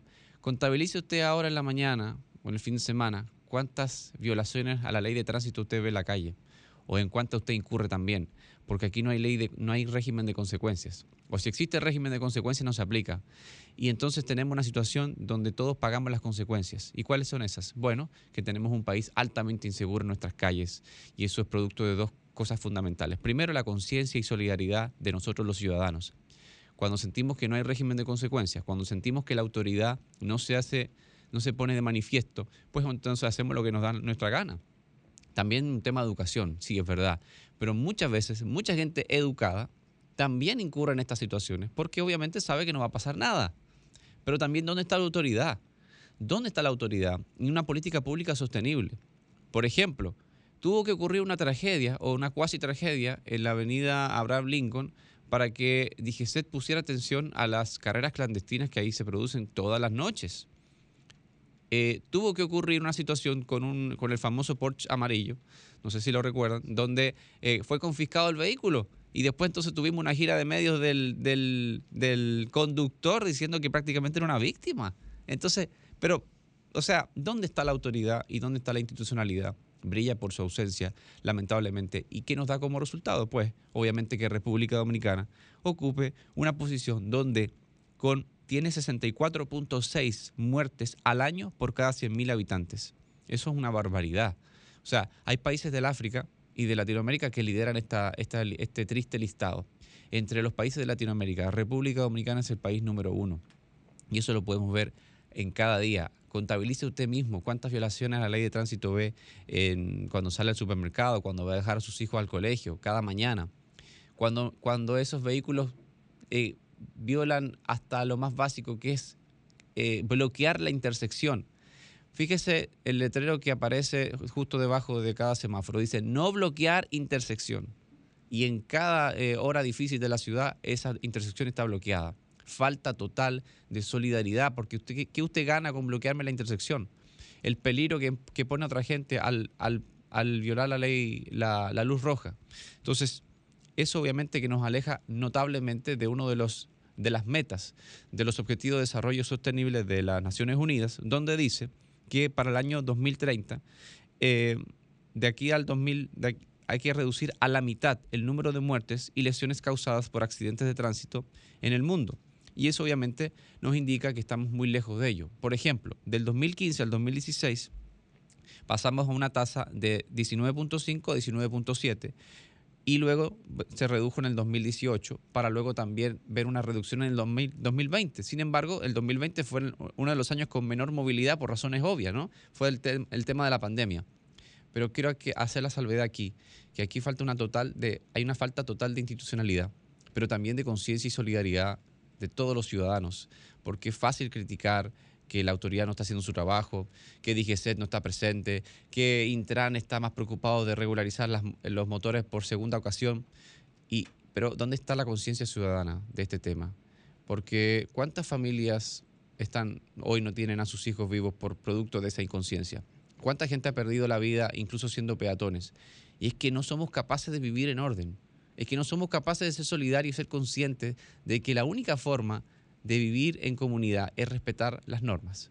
Eso evidentemente es un síntoma real, concreto, de la falta de institucionalidad, porque así como decíamos, decía un oyente, aquí, y decía Millicent también, aquí sobran las leyes. Está la ley de lavado de activos, acaba de promulgar la ley de extinción de dominio. Tenemos múltiples leyes y normativas con respecto al tema de la persecución de la corrupción. Tenemos múltiples leyes y normativas con respecto a los temas de tránsito y sin embargo seguimos siendo un país altamente inseguro en nuestras carreteras, en nuestras calles. Y es que falta total de solidaridad de parte nuestra, pero también de la aplicación rigurosa de la ley. Si aquí les prometo, se los prometo, si aquí se aplicara el régimen de consecuencias, el orden sería mayor, la las muertes serían mucho menores y pudiéramos alcanzar o encaminarnos hacia ser un país más ordenado, en paz y sobre todo eh, hacia el desarrollo que tanto, que tanto esperamos.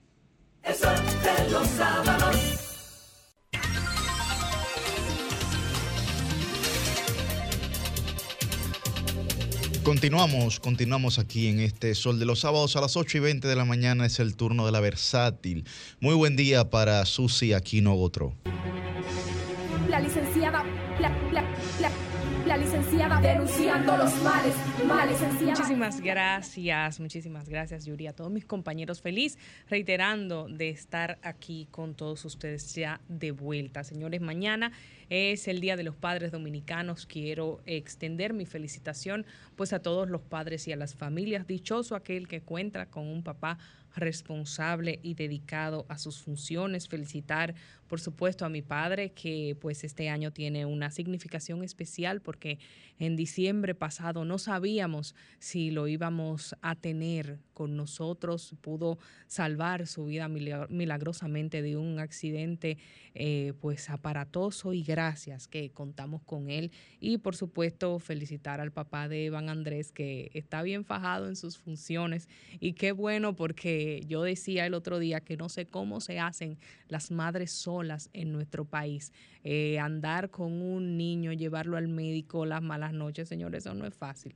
Eso no es fácil, así que felicidades a todos los padres de nuestro país.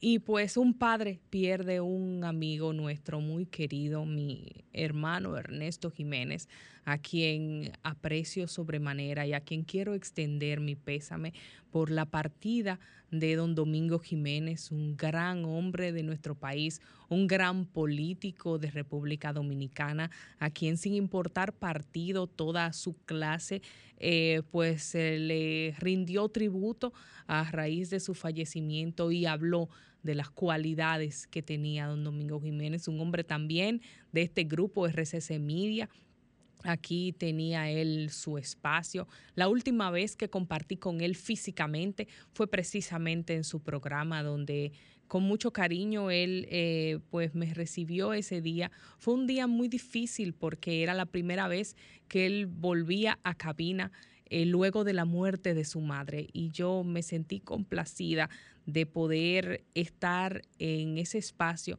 porque le tocaba la conducción solo y tener una persona cercana haciendo esa primera entrevista. Yo sé que para él fue de mucho agrado como para mí poder acompañarlo en un momento eh, tan difícil. Quiero pues destacar que la política pierde un hombre honesto y usted saber cómo es alguien, pues al, al analizarlo, debe de ver sus hijos. Y Ernesto Jiménez es una persona que habla de quién fue Domingo. Ernesto, Ernesto Jiménez como amigo mío, tal vez no debiera yo decirlo, pero creo que sí, porque es importante resaltar estos valores. Ernesto ha dejado de ganar dinero, mucho dinero, por defender sus valores, por defender sus ideales. Ha desechado oportunidades porque simplemente no van con su convicción y lo que él siempre dice, con lo que me enseñó mi padre. Lo decía aquí en esta cabina cuando eh, formaba parte de este espacio físicamente todos los sábados, porque para mí él siempre ocupará un lugar importante en este programa. Y pues por eso le hablo a él, porque a su padre ya le hablé hace unos meses cuando gracias a su gestión pudimos conversar vía telefónica y era un hombre tan, tan fuerte que él me estaba hablando de su crítica condición de salud y él me estaba dando ánimos a mí para comprender la situación de dificultad y los quebrantos que él eh, afrontaba. En vez de él sentirse mal, desplomarse, él era que me estaba dando ánimos hablando de su situación. O sea que ya ustedes se imaginan el tipo de persona que era y decirte, Ernesto, que eh, puedes estar en paz porque aunque despides a tu padre con mucho dolor, lo despides con mucho pesar, lo despides también con la conciencia tranquila, con la satisfacción de que hiciste todo lo posible en vida, no solo para cuidarlo, sino para rendirle tributo.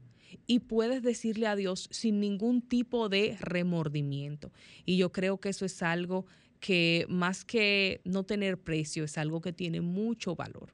Así que un abrazo para ti en este momento. En otro orden, saludar brevemente eh, dos informaciones. Saludamos un acuerdo que hiciera la Universidad Autónoma de Santo Domingo UAS con el MINER, el Ministerio de Educación, que se puso en marcha con una escuela, plan piloto en Mao, el Liceo Experimental Héroes de la Barranquita. ¿Por qué este acuerdo? Bueno, pues porque ahora, gracias a este plan piloto en esta escuela, donde aparte la escuela va a servir para descongestionar todos los planteles de la zona, pues ahora los estudiantes de magisterio, los estudiantes eh, que luego de egresados de la UAS se van a dedicar a enseñar a los demás, van a tener allí sus prácticas profesionales para poder en estas escuelas ir dando algunas clases dentro de sus prácticas y poder tener una experiencia más fructífera y beneficiosa tanto para los estudiantes de magisterio de la UAS como para los estudiantes de este liceo en Mao. Este plan piloto inicia en esa provincia,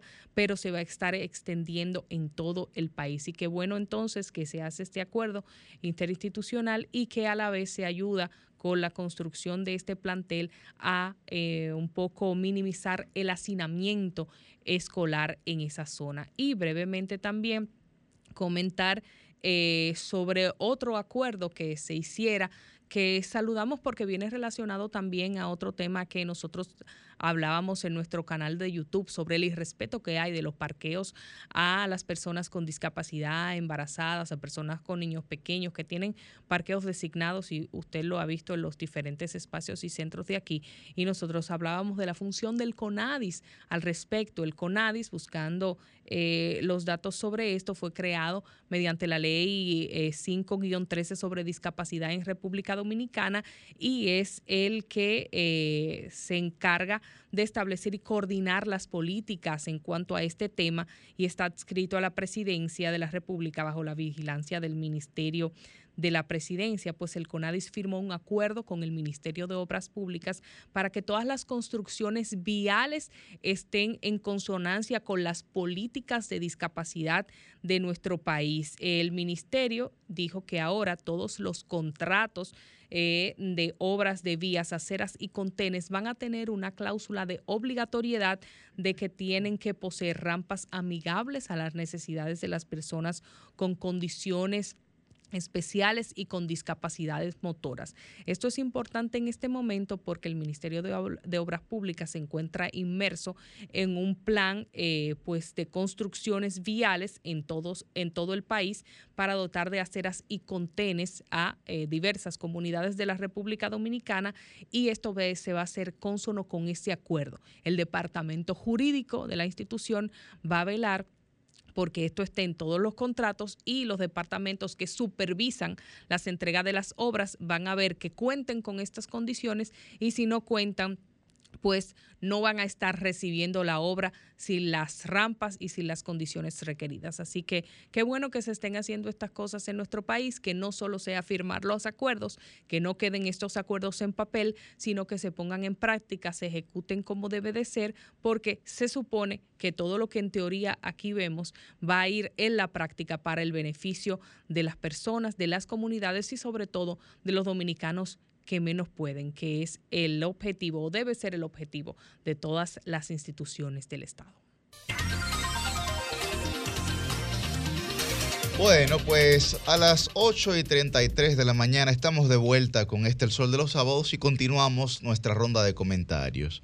Es el turno de la embajadora del pueblo. Muy buen día, Milicen Uribe.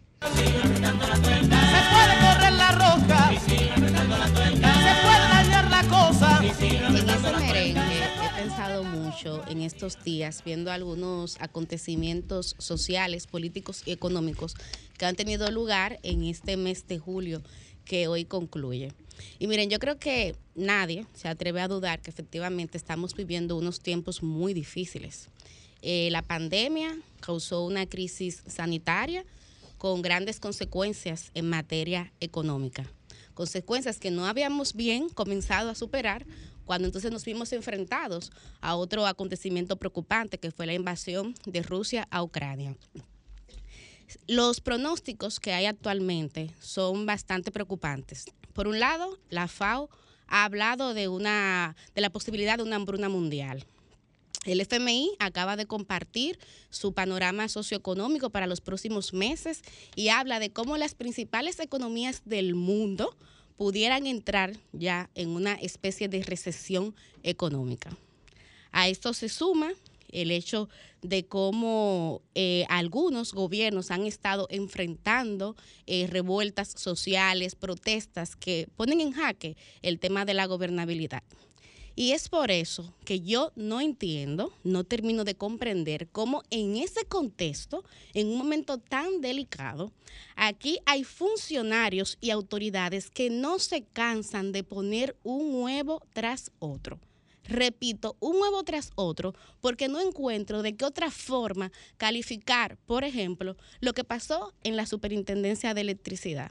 Estamos hablando de que en un momento económico tan sensible y tan difícil, donde usted autoriza, por un lado, un aumento en la factura eléctrica que va a afectar a las familias dominicanas más empobrecidas, que va a afectar a los sectores productivos, pero sobre todo al sector pequeño y mediano, que es el, el protagonista en cuanto al tejido económico de la República Dominicana se refiere, en ese contexto usted le sube la tarifa eléctrica en promedio doble, pero hubo casos de dueños de colmado, de dueñas de salones y de familias que la factura le llegó hasta tres veces más de lo que habían estado pagando.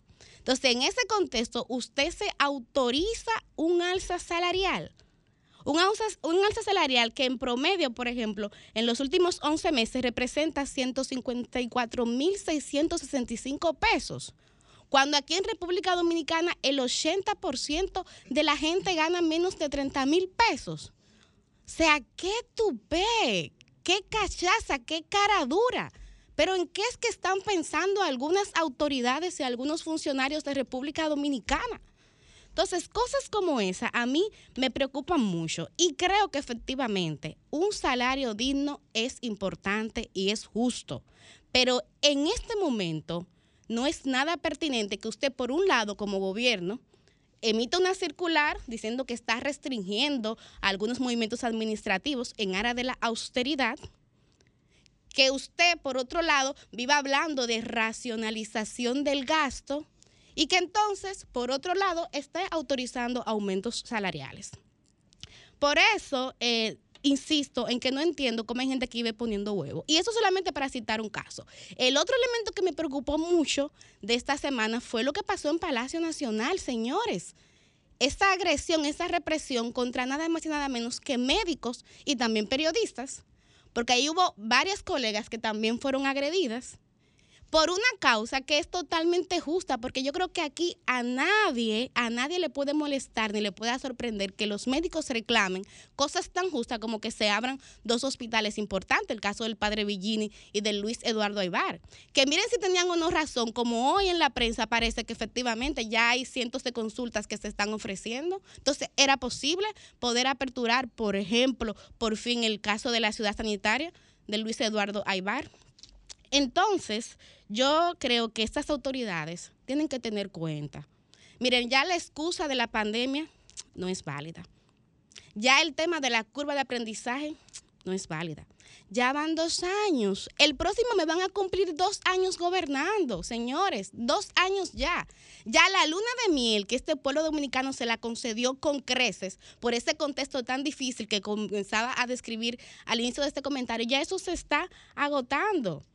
Entonces, yo creo que hay que hacer un ejercicio bastante concienzudo y bastante prudente, porque decisiones como esta están afectando algo clave que diferencia la República Dominicana de las otras naciones, no solamente de Latinoamérica, sino también del mundo, que es el tema de la gobernabilidad. Yo le hablaba de ese informe del FMI. Cuando uno analiza lo que pasa con la economía dominicana, hay que decir que a pesar de que en el marco de la inflación estamos en el promedio de la región, cuando hablamos de crecimiento, nuestro país casi duplica el promedio de crecimiento para la región, que anda entre un 2 y un 3%, y aquí se habla de un 5%. Pero eso se debe a una estabilidad social que el gobierno que debería de promulgarla y aprovecharla porque se beneficia de ello, es el, el primero que está atentando contra la misma con decisiones como esta que irritan a la gente y con razón. Miren cómo llamó ese señor de Estados Unidos para reportar el incremento desproporcionado en su tarifa eléctrica. Y es verdad, es verdad que luego esta medida se echó para atrás, pero eso también es signo de bastante improvisación. De que están tomando medidas sin analizar su impacto. Y eso preocupa porque eso da inestabilidad. Y esto es un momento económico donde ya hay demasiada incertidumbre y demasiada inestabilidad. Entonces, el gobierno no puede ser el primero, el que está abonando ese desasosiego a la gente, a los trabajadores, a las empresas, al sector social. Entonces, yo ya casi cerrando este comentario, creo que es importante que se den una mirada al contexto, ver lo que está pasando en Panamá, ver lo que ha pasado en Puerto Rico, lo que pasó anteriormente en Colombia y en naciones como Ecuador y Perú. Porque cuando uno analiza las agendas que han causado protestas sociales masivas, ¡ay! que uno ve? Las causas son válidas aquí para República Dominicana. ¿Por cuáles temas se está movilizando la gente? Por el tema de la seguridad social, por el tema de la salud, por el tema de la tarifa eléctrica y por el tema combustible. Y por el tema combustible. Entonces hay que tener muchísimo cuidado. Aquí hay gente que definitivamente yo creo que está jugando con fuego está jugando con fuego. Y como yo siempre digo, creo que lo más importante aquí es apostar, no a que a un gobierno le vaya bien, no que a un partido le vaya bien, es que al país le vaya bien, que aquí haya una estabilidad y una equidad social, económica y política para que la gente que trabaja dignamente pueda progresar y pueda avanzar, para que haya derechos básicos y claves garantizados como salud, educación, seguridad ciudadana. Pero con este clima de desasosiego y de irracionalidad, eso no se va a lograr. No se va a lograr. Entonces yo concluyo este comentario llamando nueva vez a un ejercicio de gobierno que sea concienzudo, que sea prudente, que esté aterrizado. Porque de lo contrario voy a, a volver a ese merengue interpretado por Fernandito Villalona a principios de los 80. Si siguen apretando la tuerca, se puede correr la rosca y definitivamente se puede joder la cosa.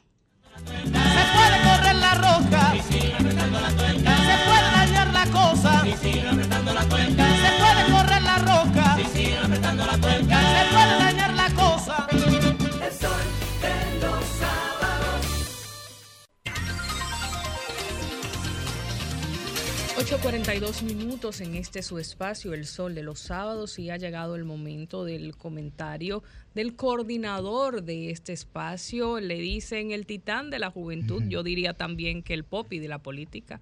Así que vamos a escuchar. No me ayude así.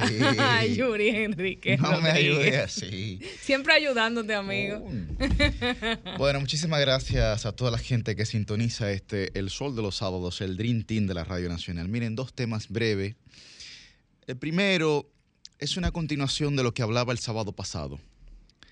Hay una situación bastante difícil con el tema de los feminicidios en la República Dominicana, a lo que no se le está prestando atención. Miren, estamos en cifras no rojas, en cifras negras. En so- solamente en el primer trimestre de este año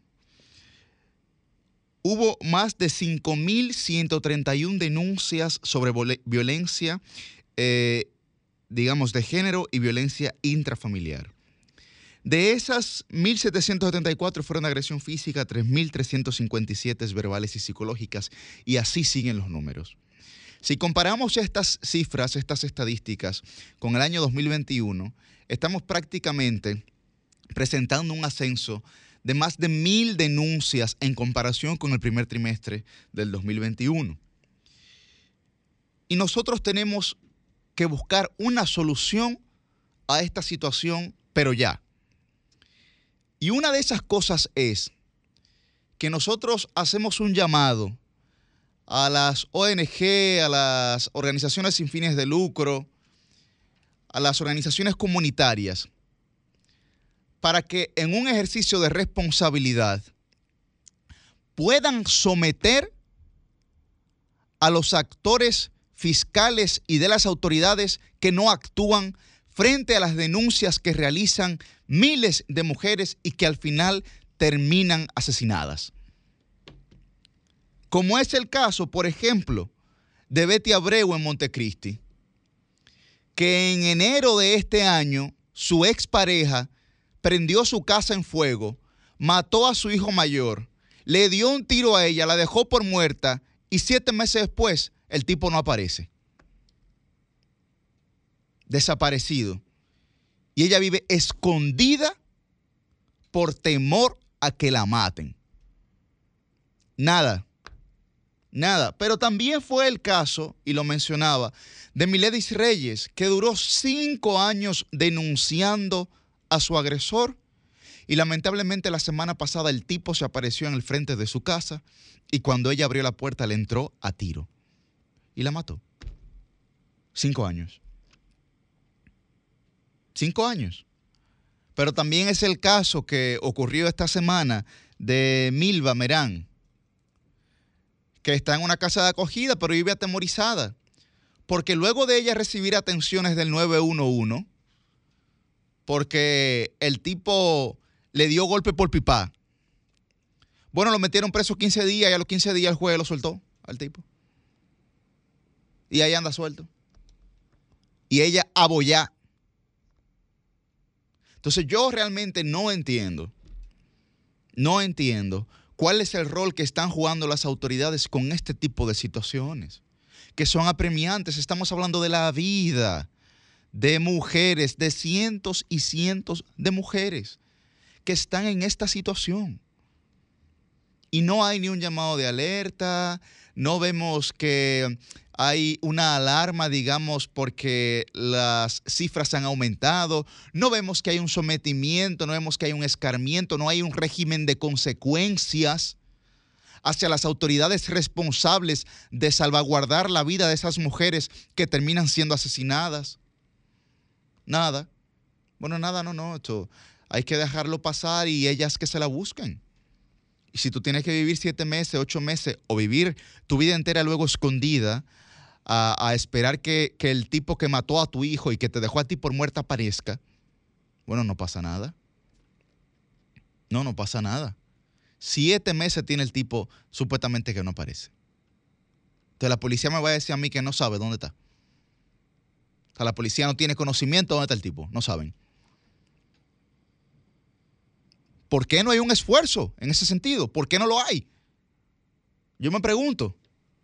No quiero ni hablar de la niña de 18 años que mataron en Pedernales. Que lo último que hizo fue sacar un video y decir, eh, las autoridades van a esperar que me maten para reaccionar en este caso. Tres meses tenía ella denunciando a ese tipo. Coño, la mataron. A los dos días de publicar el video la mataron a la niña. 18 años. Tenía dos muchachos ya a los 18 años de- del mismo, del mismo eh, que la mató. Y, y aguantando violencia desde los 15. Oye, pero, pero, pero, ¿quién aguanta esa vaina? Entonces, la pobre, óyeme, cuando yo vi ese video, yo dije, esa pobre muchacha pidiéndole, pidiéndole a, a todas las autoridades, ella dice, cualquier persona, por favor, que me pueda ayudar, cualquiera, por favor, que me ayude. Y yo tengo que salir, y la mamá lo metió preso, hasta la mamá del muchacho lo había metido preso. Entonces, digo, pero, ¿y entonces? Bueno, ya la mataron. ¿Ya? ¿A quién le importa una niña de 18 años en Pedernales? Que vivía en el polvo, en el subsuelo. ¿A quién le importa la miseria que vivía esa niña? ¿A nadie? Porque sea una hija de cualquiera de estos tigres aquí. Que le entren a galletas todos los días a ver qué van a hacer.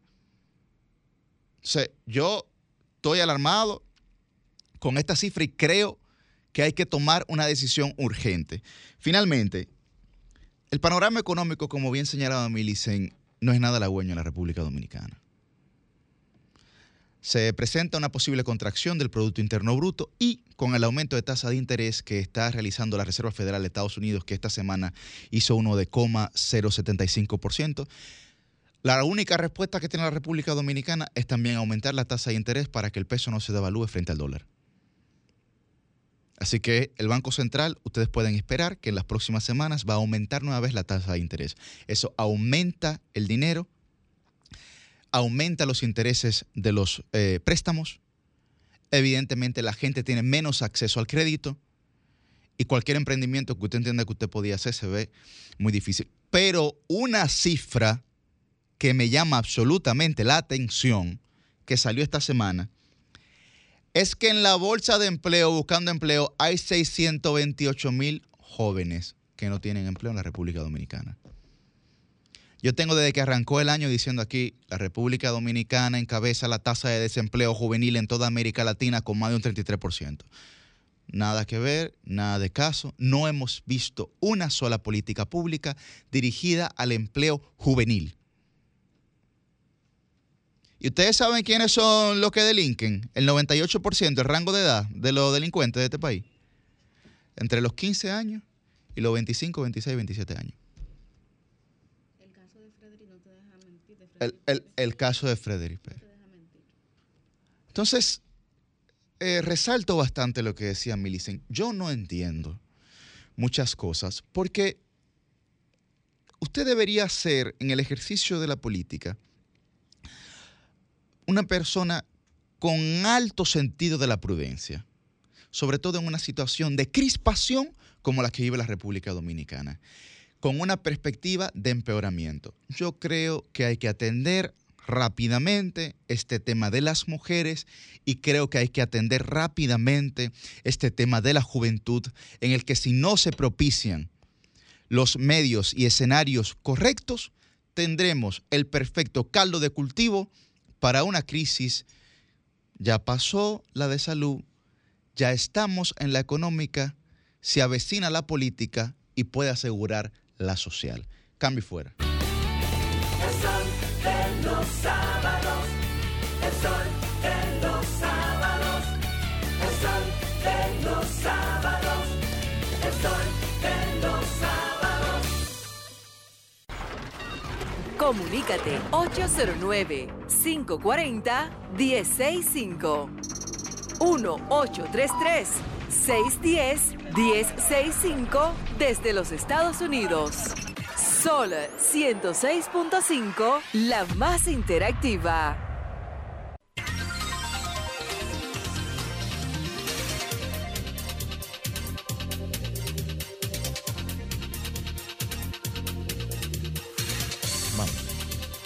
Buen día, su nombre y de dónde está el aire.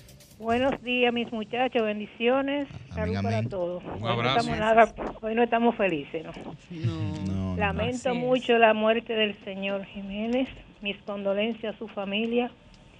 Y en una época como esta, que todos posiblemente están en alegría, mi padre murió también.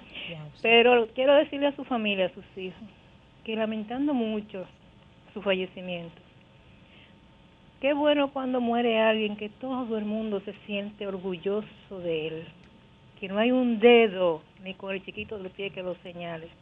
Mis condolencias y resignación. Gracias, Muchas gracias. un abrazo.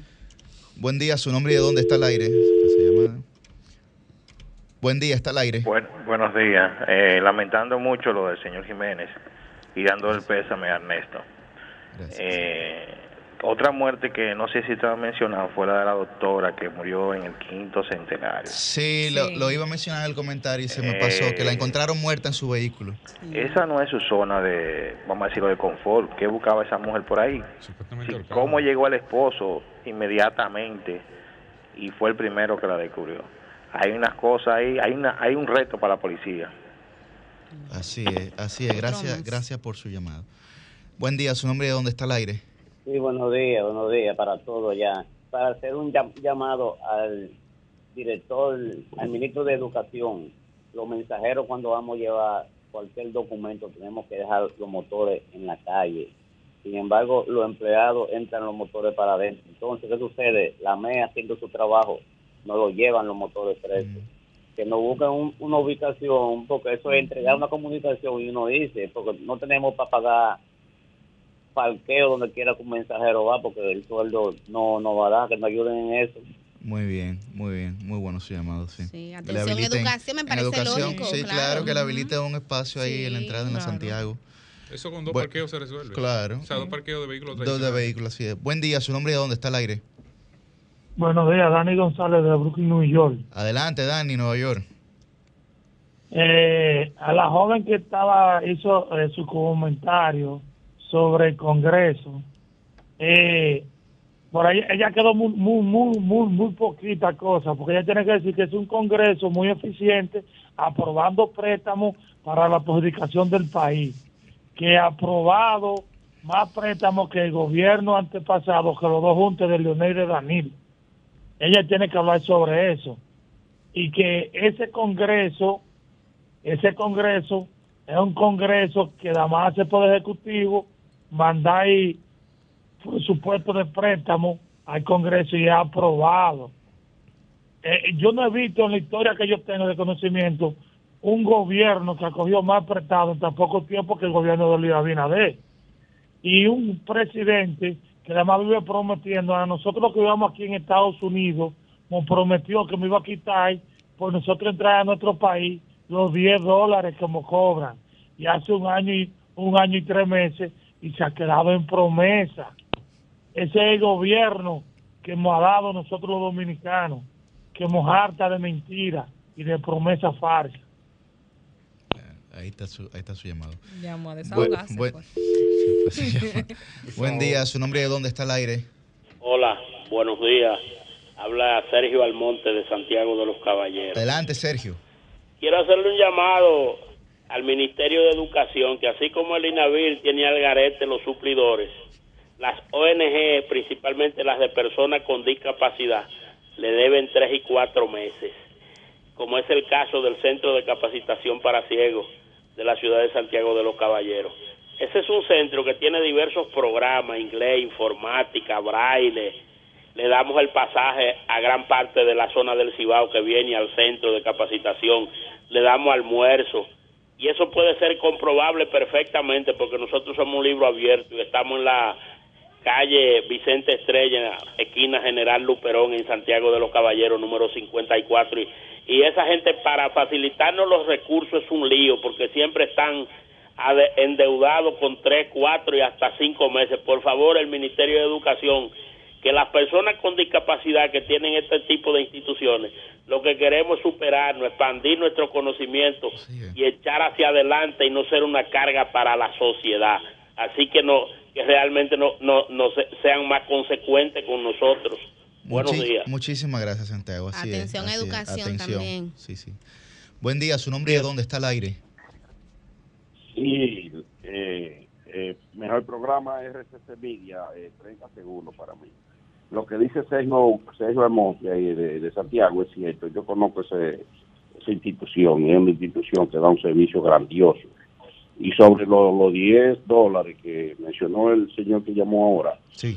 eh, eso debiera tomarlo eh, el defensor del pueblo, porque si defiende esos 10 dólares, está defendiendo a todos los dominicanos, los 11 millones de dominicanos, que no importa dónde estén, cuando viajan del exterior para República Dominicana, le cargan esos 10 dólares como turista. Entonces, el que no lo reclama ya dice que es un turista y por eso esa, esa cifra es tan distorsionada. Y sobre el trabajo que está diciendo de los jóvenes y, y la gente que está sin trabajo en República Dominicana Sí. yo creo que el gobierno, eh, a través del Ministerio de Trabajo, puede hacer una campaña donde pueda eh, conseguir que eh, 150 mil o 200 mil dominicanos se empleen en la construcción y en la y en la agricultura, pero haciendo feria de feria pa- de- para para entrenarlos, entrenarlos en los diferentes barrios de la capital, Santiago, en los campos y todo eso.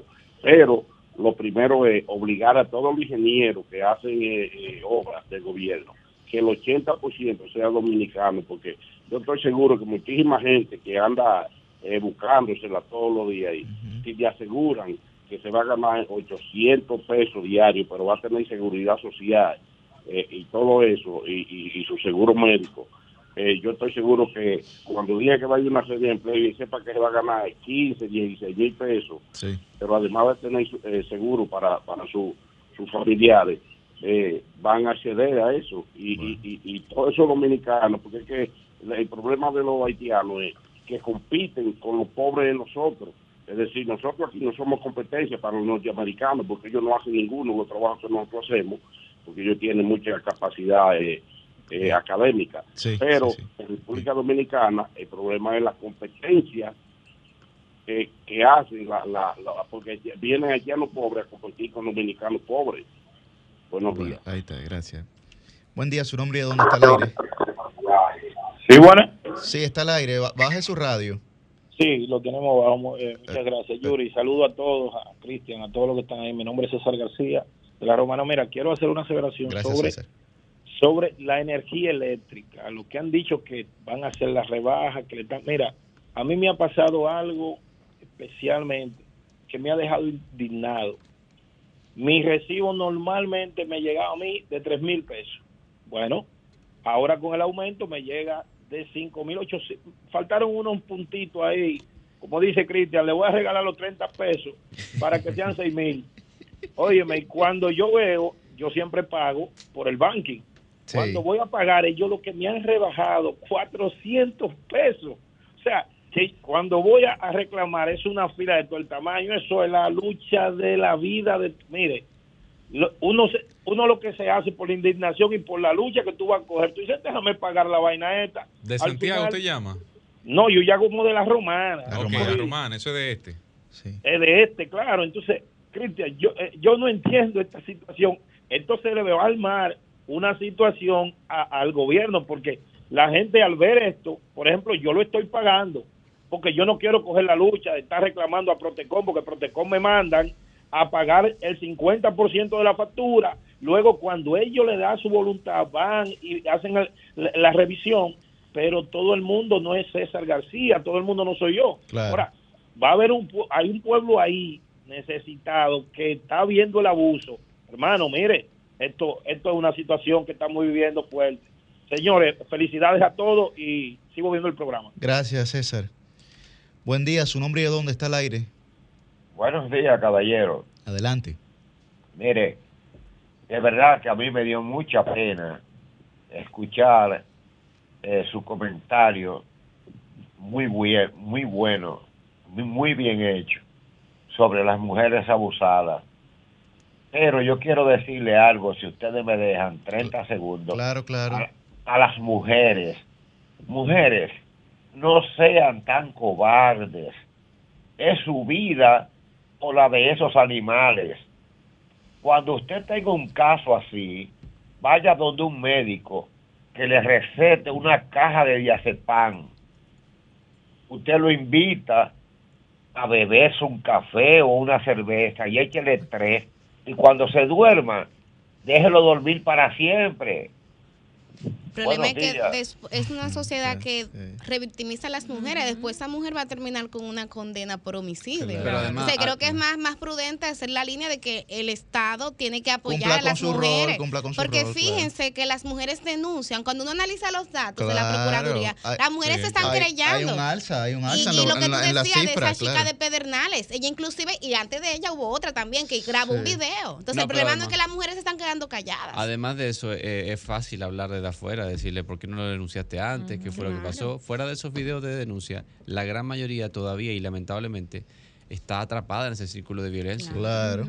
Y más si depende económicamente del Sí, tipo. es muy difícil, señor, es muy sin difícil. un grupo de apoyo, sin tu red de apoyo, es muy difícil salir, como ustedes Sí. bien señalan, de ese círculo de violencia. Hace un tiempo yo participé en un taller con eh, la doctora Ana Simó y ella hacía un ejercicio donde nos mostraba cómo una persona está en el centro con un círculo de gente rodeándolo y esa persona intenta salir de ese círculo, pero todos los que lo estamos formando la empujamos hacia adentro. Llega un momento en que la persona decide quedarse inmóvil porque no puede seguir luchando. Entonces ella explicaba, esto es lo que le pasa a una víctima que quiere salir de un círculo de violencia y no tiene una red de apoyo. Eso Se es. cansa de luchar, se cansa de que la majen en buen dominicano y se cansa de que muchas veces esa red es la primera que te dice, tú eres que no quieres salir de eso. Salva a tu tú eres familia. una cobarde. tú no- ah, no, a ti es que te hijos. gusta el can Exacto. porque tú estás con él cuando te mate, no digas. Entonces, Bueno. no hay mucha conciencia aquí sobre eso. Buen día, está al aire.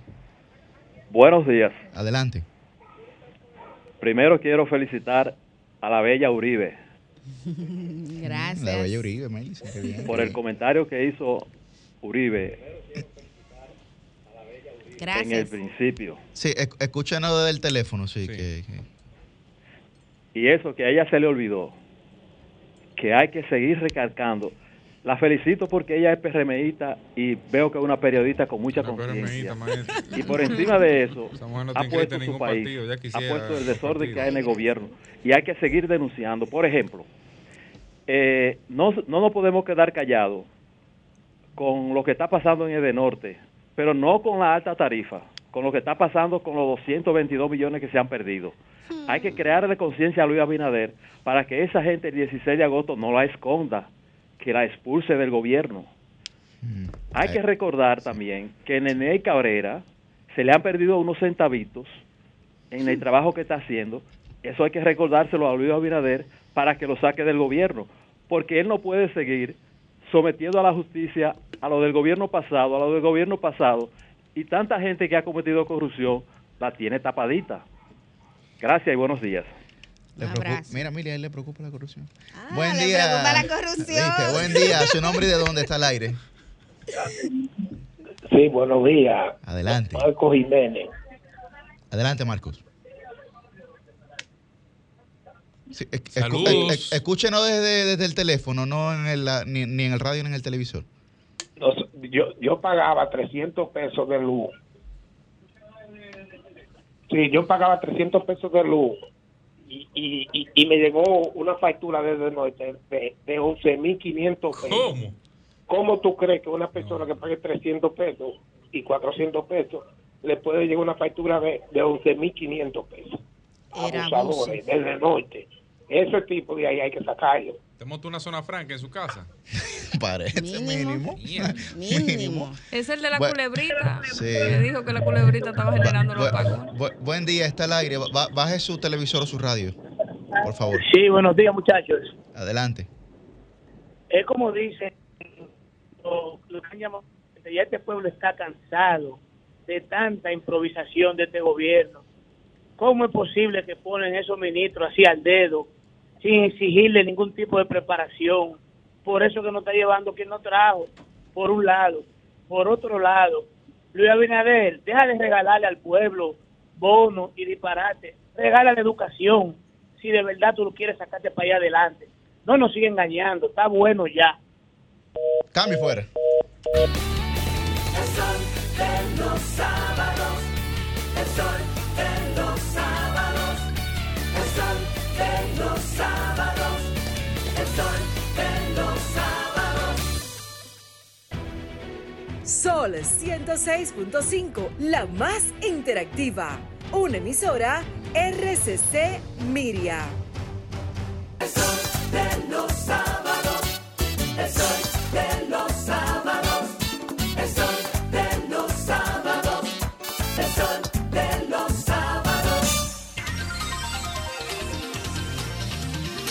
Bueno, a las 9 y 12 de la mañana tenemos nuestra entrevista principal del día de hoy con nosotros. Está el profesor Cristóbal Rodríguez que hablará, con, hablará sobre la ley de extinción de dominio, la aprobación de esta ley y todos y todas, digamos, los periquitos, como se dice en buen dominicano, que se le tuvieron que modificar para que eh, su aprobación fuera exitosa en las dos cámaras del Congreso de la República. Muy buen día, profesor. Buenos días, un placer estar con ustedes y con la audiencia de este programa. Bienvenido. Bueno, profesor, su valoración en primera instancia de la aprobación de esta ley eh, en esta semana en el Congreso de la República y su posterior promu- promulgación por parte del Ejecutivo. Yo pienso que la, la aprobación de la ley de extinción de dominio es un paso significativo de avance eh, en el combate o en el intento del Estado Dominicano por combatir la criminalidad organizada transnacional en todas sus manifestaciones. Porque el objetivo de todos lo- los grupos que se organizan para delinquir fundamentalmente es eh, hacer acopio de riquezas, de bienes, de dinero, de propiedades. Y si tú, cuando tú tienes una herramienta que te facilita tocar el objetivo principal por el que se organizan los, los grupos de, criminalidad, entonces tú tienes una herramienta potente, porque ¿a qué se ha reducido tradicionalmente el combate al crimen? A la aplicación de las normas del derecho penal, a meter en la cárcel, no siempre, además, y no siempre a los mayores responsables de esas estructuras de criminalidad, porque esos mayores responsables normalmente eh, tienen eh, conexiones en todas las esferas del poder público y en todas las esferas de la sociedad.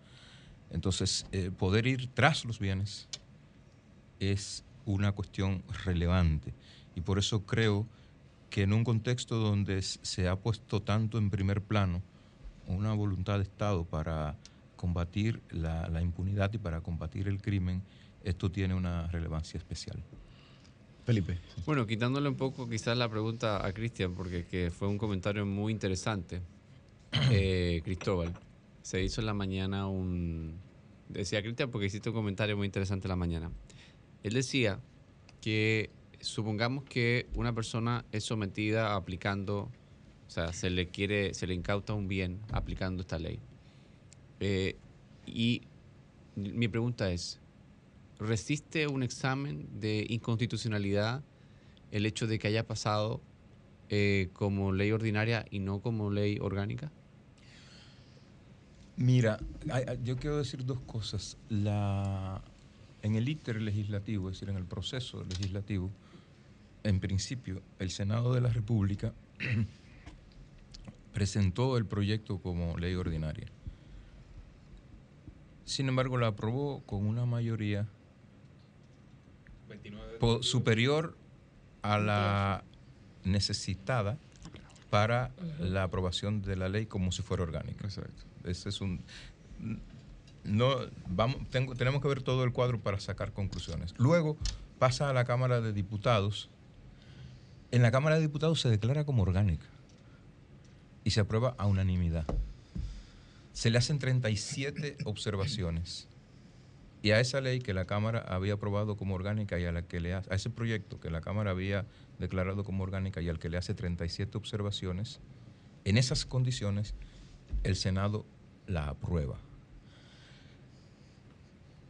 No sé si se hizo la declaratoria formal. Vi al senador Iván Lorenzo en su discurso final en el Senado de la República, el día que se aprobó la ley, eh, enfatizar el carácter orgánico de la ley. Eh, no sé en el inicio de la discusión si hubo una declaratoria formal. Ahora, pareciera, pareciera, dado lo que pasó en la Cámara de Diputados, que la ley fue aprobada como orgánica. Ahora bien, yo quisiera hacer una, una breve reflexión sobre lo siguiente.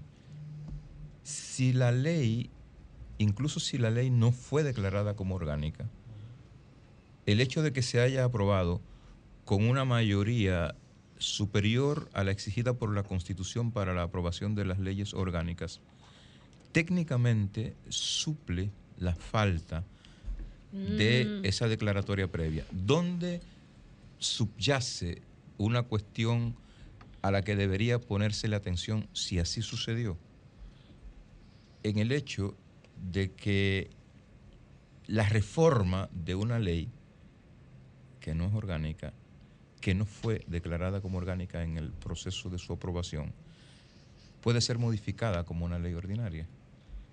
Entonces, si mañana, lo que quiero decir en síntesis, si mañana, alegando que no se, que no se hizo la declaratoria formal de organicidad de la ley, alguien va al Tribunal Constitucional y plantea una cuestión de inconstitucionalidad tendente a la anulación de la ley por un vicio en el proceso de su producción, yo creo que el Tribunal Constitucional tiene, tendría en sus manos la posibilidad de resolver, si lo hubiera, el, el, digamos, el fallo en la no declaratoria. ¿Por qué?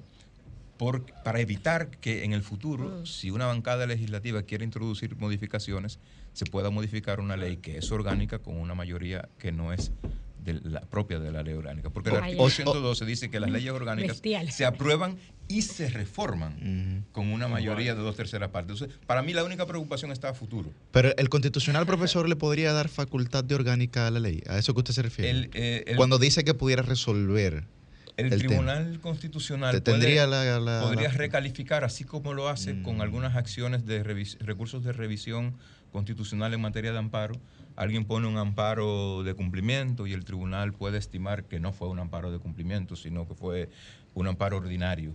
Entonces el, el tribunal tiene facultad para recalificar eh, la naturaleza o eh, el tipo de amparo, si tiene esa facultad, eh, puede tener facultad para recalificar como orgánica la ley con el propósito de evitar De que en el futuro se, se modifiquen con una regla de mayoría Aún con los precedentes de jur- jurisprudenciales de que, de que no, espérate, que esa ley no se cumplió con el proceso como debía para tener esa calificación. Lo que pasa es que lo que exige la Constitución... Perdón, tanto de la Suprema como de la, del Tribunal Constitucional. Lo que pasa es que sobre esto el tribunal no se ha pronunciado, ni la Corte Suprema tampoco.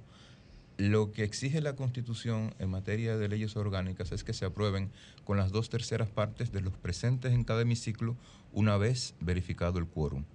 Si se cumple con ese requisito, la ley es orgánica. Si no se declara como orgánica, subyace lo que acabo de decir, la posibilidad de que en el futuro alguien la quiera reformar con una mayoría simple. Eh, con una mayoría No eh, calificada no como orgánica, que, es- ¿no? que se llama absoluta. En nuestro Mayoría en nuestra absoluta, regla claro. parlamentaria es mayoría Ajá. Que absoluta. 50 mitad más uno de los presentes. Mitad más uno de los presentes, exactamente. Cristóbal, para lograr eh, pues que fuera ya esto una realidad, el mismo Alfredo Pacheco ha dicho que fue eh, vital que no fuese retroactiva la ley de extinción de dominio. Este tema muchos lo han calificado como que es un asunto de intereses de la misma clase política, sin embargo vimos eh, declaraciones suyas diciendo que es lo que realmente permite la constitución, que no debe ser retroactiva. Esto realmente, eh, ¿cómo podemos explicárselo de manera clara a quienes nos escuchan? Bueno, yo creo que hubo eh, la, cuestión de la retroactividad, y en eso estoy de acuerdo con el presidente de la Cámara de Diputados, Alfredo Pacheco, era eh, el, el corazón eh, mismo de la discusión, porque era el elemento de mayor controversia. El proyecto original, original, original, que se sometió a las cámaras, era de una retroactividad ilimitada en el tiempo. Vaya. Yo llegué a decir más de una vez que de aprobarse ese proyecto original, se abría la posibilidad, además estaba muy difuso el tipo de ilícitos que podían dar pie al inicio de un proceso de extinción de dominio. Yo decía que con, esa, con ese esquema tan ilimitado de retroactividad y tan vago y difuso en términos de la configuración de los ilícitos, se podía perseguir por cualquier ilícito la extinción de un bien adquirido originalmente en 1845, es decir, a un año de la proclamación de la independencia nacional. Y eso sembraba una situación de, de incertidumbre que quebrantaba toda la seguridad jurídica en torno al sistema de propiedad. Luego se decidió limitar la retroactividad, aunque los señores del Senado la llamaban retrospectividad, la retroactividad a 20 años. Entonces se podía aplicar hacia atrás en el tiempo con un límite de 20 años. ¿Qué es lo que pasa con esto? La Constitución de la República dispone que las leyes solo rigen para el porvenir. Así, de manera precisa, con demasiada claridad. Solo disponen para el porvenir. Y solo pueden tener efectos retroactivos cuando son favorables al que está bajo persecución judicial o al que está cumpliendo condena. Algunos especialistas hablan de que esa favorabilidad para beneficiarse de la aplicación retroactiva de la ley va más allá del que está subyúdice o cumpliendo condena y que aplica a todas las circunstancias en que un sujeto puede ser favorecido en cualquier ámbito. Lo sostuvo en su tesis habilitante para la adquisición del grado de doctora en Derecho por la Universidad Autónoma de Santo Domingo Minerva Mirabal, que fue la primera que habló de ese tema en la República Dominicana. Entonces, eh, ahí vino, se mantuvo la discusión. Porque, ¿qué se decía? Lo que pasa es que no es aplicación retroactiva, es aplicación retrospectiva de la ley. Porque si hay un bien que fue adquirido de manera ilícita, no puede generarse condiciones de legalidad alrededor de un bien adquirido de manera ilícita. Eso es verdad.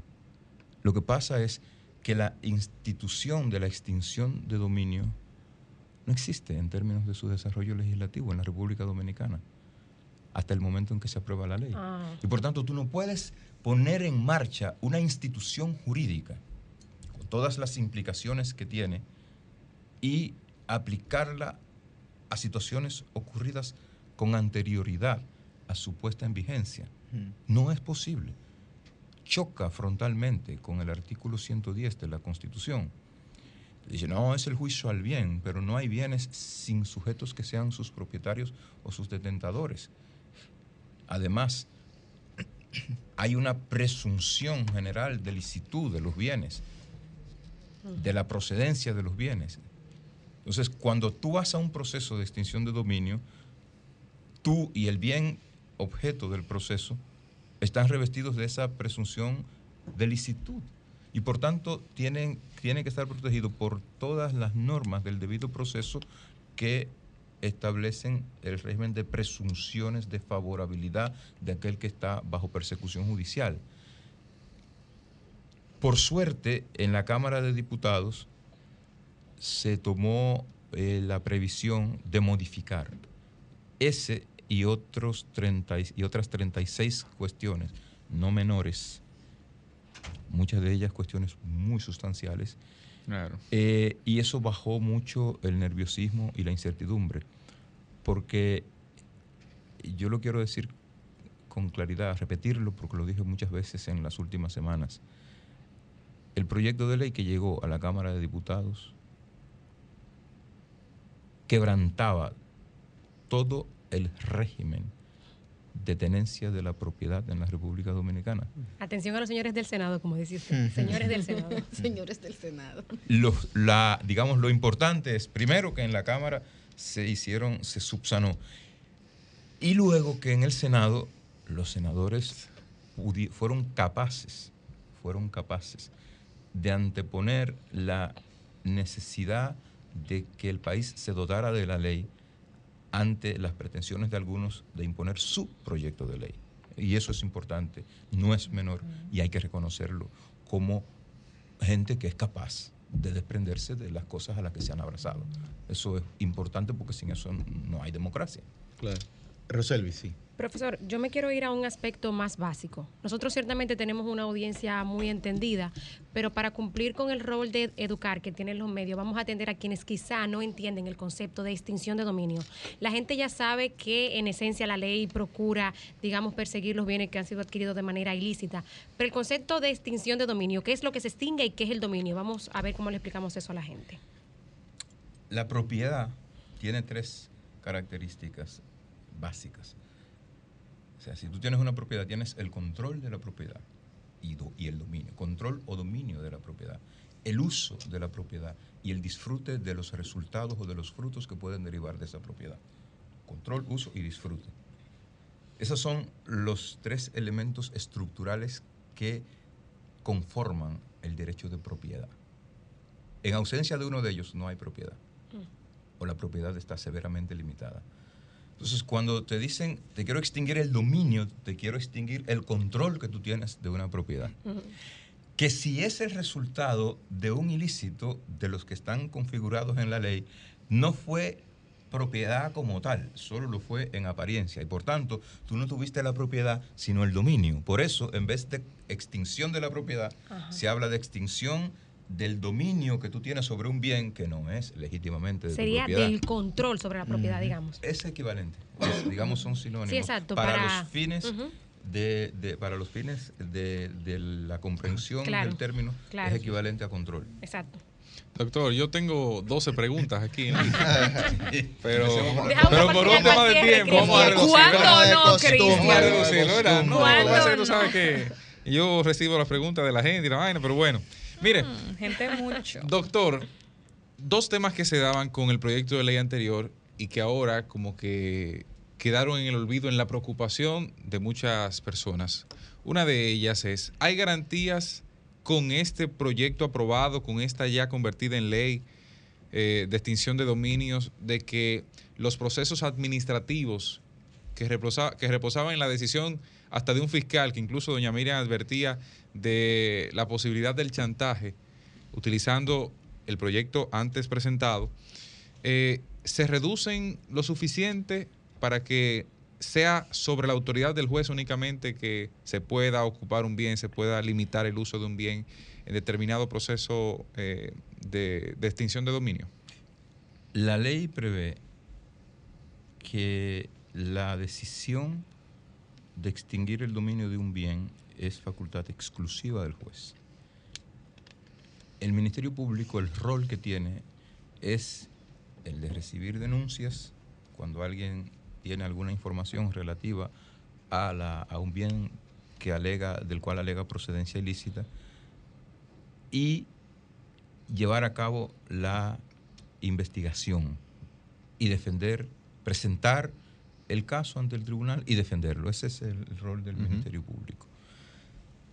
En el proceso previo a que intervenga una decisión, una decisión por parte del tribunal, se, puede, se pueden solicitar medidas cautelares.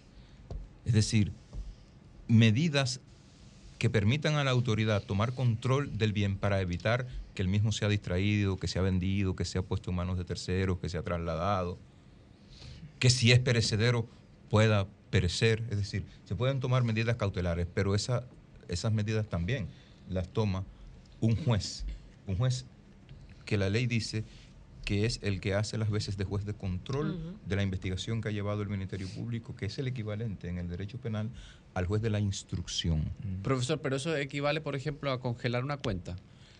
Una cuenta bancaria. se- no, porque el cuál es el Exacto. temor que Puede exi- ser. El tema, de- tanto el transitorio como el permanente, de que Exacto. tú puedas tener una propiedad, te diga, mira, tiene que mudarte un mes lo que estamos en el proceso de investigación. Puede, puede, hacerse, puede hacerse, pero con la autorización de un juez. Y la, digamos, hay uno- unos requisitos en la ley de procedibilidad de las medidas cautelares. Es decir, el régimen de la justicia cautelar en todos los ámbitos, en el ámbito contencioso administrativo, en el ámbito de la justicia constitucional, eh, en- específicamente del amparo, está acotado. Es decir, tú no puedes porque sí pedir una medida cautelar. Hay, hay tres requisitos que tú tienes que cumplir en general. Primero, que lo que tú estás pidiendo parezca, tenga suficiente parentesco con el derecho para que el juez lo valore. En segundo lugar, que si el juez no toma la decisión cautelar, hay un riesgo irreparable. Riesgo irreparable. Y luego que hay comprometido un interés general o que no hay comprometido un interés general si el juez toma la decisión.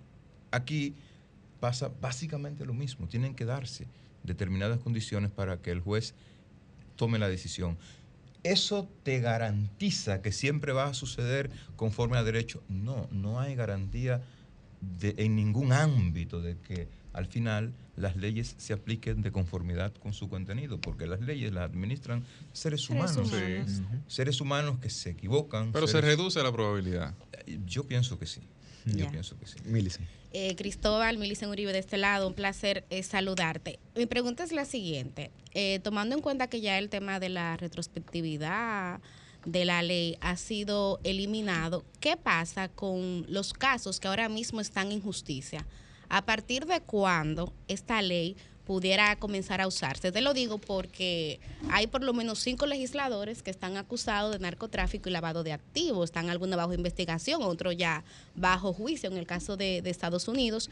Pero también hay casos como el expediente Medusa o el expediente Coral 5G en los cuales, como parte de las imputaciones, el Ministerio Público acusa a estas personas de haber desfalcado al Estado mediante la venta y compra de propiedades. Entonces, me pregunto si esta ley pudiera tener algún nivel de incidencia en esos dos procesos. No, absolutamente. Porque eh, fíjate que el, el Congreso no solo eliminó la aplicación retroactiva de la ley, sino que dio una vacación legislativa. El vacacho legis, como El le llaman ustedes. la vacatio legis, que eh, según la cual la ley se promulgó anteayer, eh, creo que se publicó la misma tarde de anteayer o ayer, con lo cual la ley entra en vigencia el 29 o el 30 de julio del año 2023. Antes del 30 de julio de 2023, ningún hecho que haya ocurrido con anterioridad a esa fecha se le puede aplicar la ley. Por tanto, a los eh, encartados, investigados, Y a los que puedan salir proceso, ahora también. eh, actualmente en los tribunales de administración de justicia se les aplicarán eh, las normas del derecho penal, las normas del derecho administrativo, las normas de los distintos ámbitos del derecho, las normas de la ley de lavado de activos cuando aplique, las normas de la ley 5088 cuando aplique.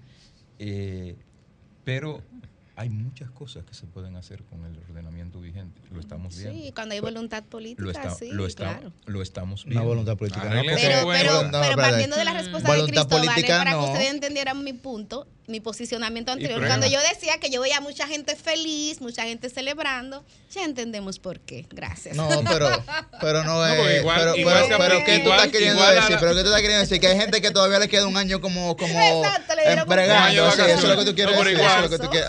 Ah. Igual, hoy, la hubiese, hoy hubiese entrado en vigencia, mucha gente hubiese también estado feliz. Feliz, claro. Porque eso no, pero mi problema no, no es el bacacho legis, no es el bacacho legis, el, el, problema. el- el problema no está ubicado en que se aplique hoy o mañana. El problema está en que no hay forma de mirar hacia atrás con una ley Sí, que se claro. apruebe hoy o en 20 años. No es porque o sea, no los, se quiere los que la males que se Constitución Los lo tigres que están estafando con tarjeta de crédito, si mañana aprueban una ley puntual para eso en 20 Quedan años, exentos. no podrán ser juzgados. Y eso es un tema que, que lamentablemente o afortunadamente el ordenamiento jurídico lo contempla. Profesor, eh, esta ley cuida, usted hablaba de la presunción de licitud y de, in- y de inocencia, digamos, cuida estrictamente esa presunción de inocencia en la gente que puede estar siendo sometida en un caso penal y que posteriormente por la ley de extinción de dominio también sea sometida en temas eh, civiles, ¿no? Ahí, ahí cómo se va a manejar ese caso en el que ya por usted está en un caso penal, digo, mediatizado, está condenado. Y muy probablemente el juez también así lo crea. En caso contrario, ¿cómo eh, tratar de que en términos civiles eso no afecte, digamos, el proceso? ¿Cuida la ley ese escenario? Voy a, voy a- a decirte como te diría un político cualquiera. Qué bueno que me haces esa pregunta. Una pregunta muy importante. Mira, eh, la, la cuestión de la buena fe que está relacionada directamente con la presunción de licitud, que no de inocencia, con la presunción de licitud de procedencia de los bienes, fue notabilísimamente mejorada. Es una de las cosas, junto con la cuestión de la retroactividad, para mí era la cuestión más relevante en el proyecto que llegó al Sena- a la Cámara de Diputados. Porque eh, el proyecto tenía una, establecía una presunción general de mala fe en la adquisición de todo el régimen de la propiedad. Un peligro. O sea, tú el que, tú el que compraba, Una compraba de... te decía, te decía- te decía lo contrario. Pero cuando tú leías el detalle, la letra menuda, la letra pequeña de la ley, te dabas cuenta que no, que lo que había era una presunción de lo contrario. Aquí tú eras Que te obligaban, tú eras te morador. obligaban a ti a, a- a tener, eh, a comportarte eh, diligentemente, etcétera, lo cual como parámetro para la buena fe está bien, pero te decían, tienes que hacer, que hacer un estudio alrededor de la titularidad del bien cuyo dominio ostenta. ¿Y cuál es el alcance de ese estudio? ¿Cuál es el contenido mínimo para que ese estudio satisfaga la condición, el requisito de buena fe que la ley te exige? ¿no? O sea, cosas así. Había mucho más. Entonces eso fue muy, muy, muy bien tratado en la Cámara de Diputados y fue asumido por el Senado de la República. ¿Qué quedó? Como un elemento, a mi juicio, preocupante, y lo decía ayer en una nota que publicó la periodista Yamali Rosario en el periódico Diario Libre. La, en la ley subsistió un criterio de prueba, lo que se llama el estándar probatorio aplicable en materia de procesos de extinción de dominio, que se conoce técnicamente como el criterio de probabilidad. Eso lo que significa es que tú coges una balanza y si el juez considera que es más probable que el hecho ocurriera, tiene un argumento suficiente para disponer la extinción del bien. Pero que sea probable que sucediera significa que es probable que no. Que no. ¿Eh? Significa que yo puedo ordenar la extinción de un bien aunque haya dudas, porque si es probable que no, significa que hay dudas sobre la certeza total de que pasó. Dudas razonables.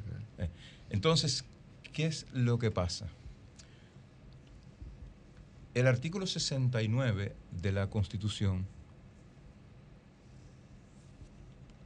protege la presunción de inocencia, que llevada al ámbito de los procesos de extinción de dominio significa o tiene que ser leído como presunción de licitud, de la procedencia y del uso que se haga de los bienes. Esa presunción de licitud para quebrarse, para quebrarse, tiene que ser bajo el estándar que dicen los abogados en las películas que nosotros vemos aburridísimos los domingos por la tarde, más allá de cualquier duda razonable. ¿Por qué? Porque si bien se trata de un juicio a la cosa, al bien, lo que faculta al juez a extinguir el dominio de esa cosa o de ese bien es la procedencia, su procedencia ilícita.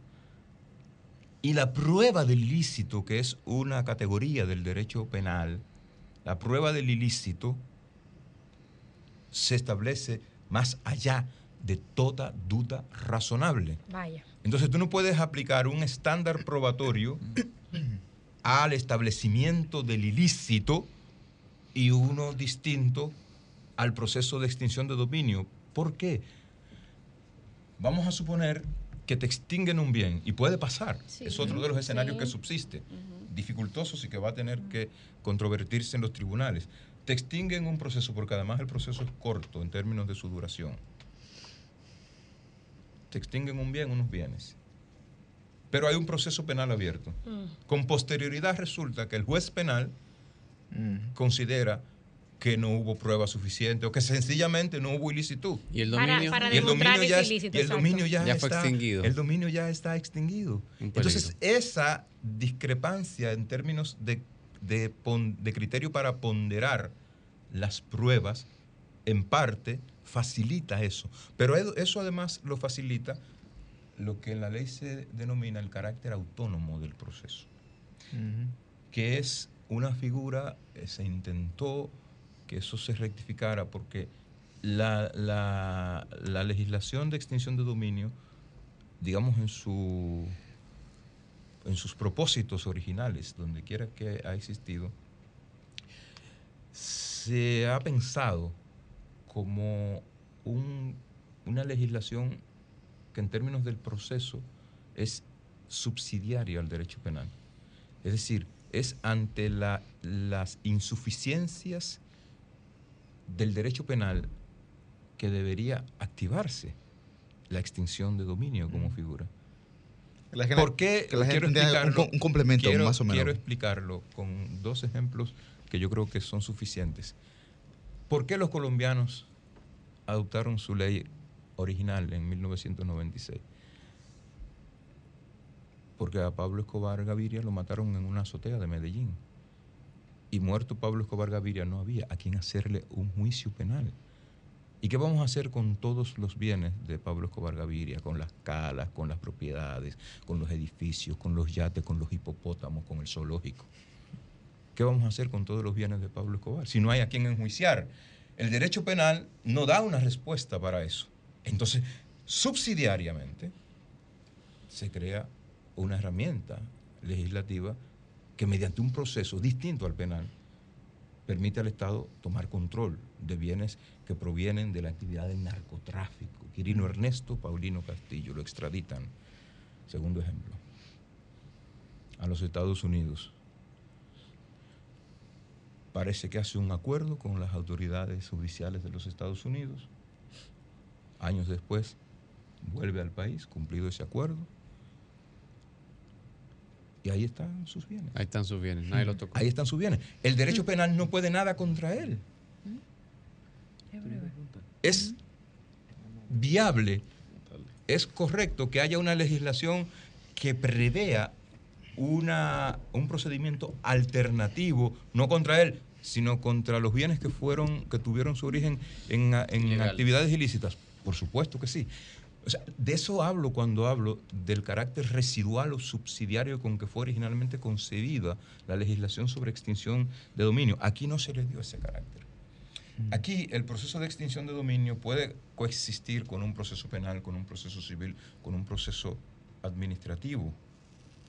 Y eso no solo interfiere con el tema de las, del régimen constitucional de las presunciones, sino también interfiere con otra cuestión protegida por la Constitución, que es la prohibición del doble enjuiciamiento.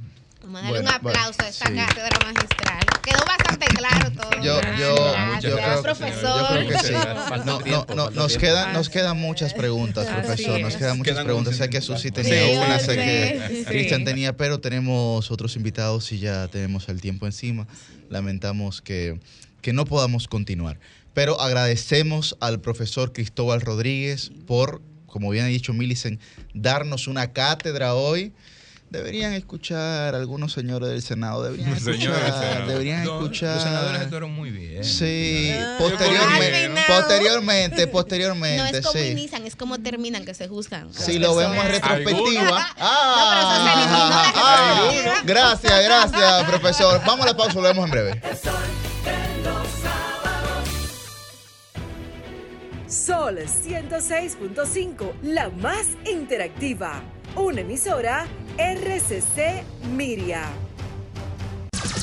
Sol 106.5. El sol de los sábados. Bueno, a las 9 y 51 de la mañana tenemos nuestra segunda entrevista de hoy. Eh, está con nosotros el buen amigo Hegel Kant Martínez, que es presidente de la Fundación Funagit y el buen amigo también Jorge Osoria, la Fundación de Acción Juvenil, Justicia, Institucionalidad y Transparencia. Vienen a hablarnos sobre eh, la segunda edición del Modelo de Naciones Unidas de la Región Norte que se celebrará el próximo mes de agosto del 26 al 28 en la Universidad ISA de Santiago. Buen día Hegel y Jorge. Bienvenidos. Gracias por la invitación. Cuéntenos de qué se trata este MONUR 2022. MONUR en esta segunda edición viene a rescatar lo que es la realización de los modelos de Naciones Unidas sin burocracia y sin estar tan politizados en nuestra sociedad y nuestro país.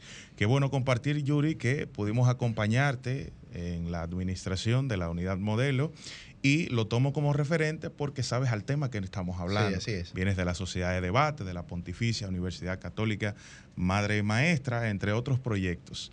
En esta edición de MONUR, pospandemia, sería el primer modelo de Naciones Unidas que se celebra luego de la pandemia Sí. con una accesibilidad muy fácil para los jóvenes.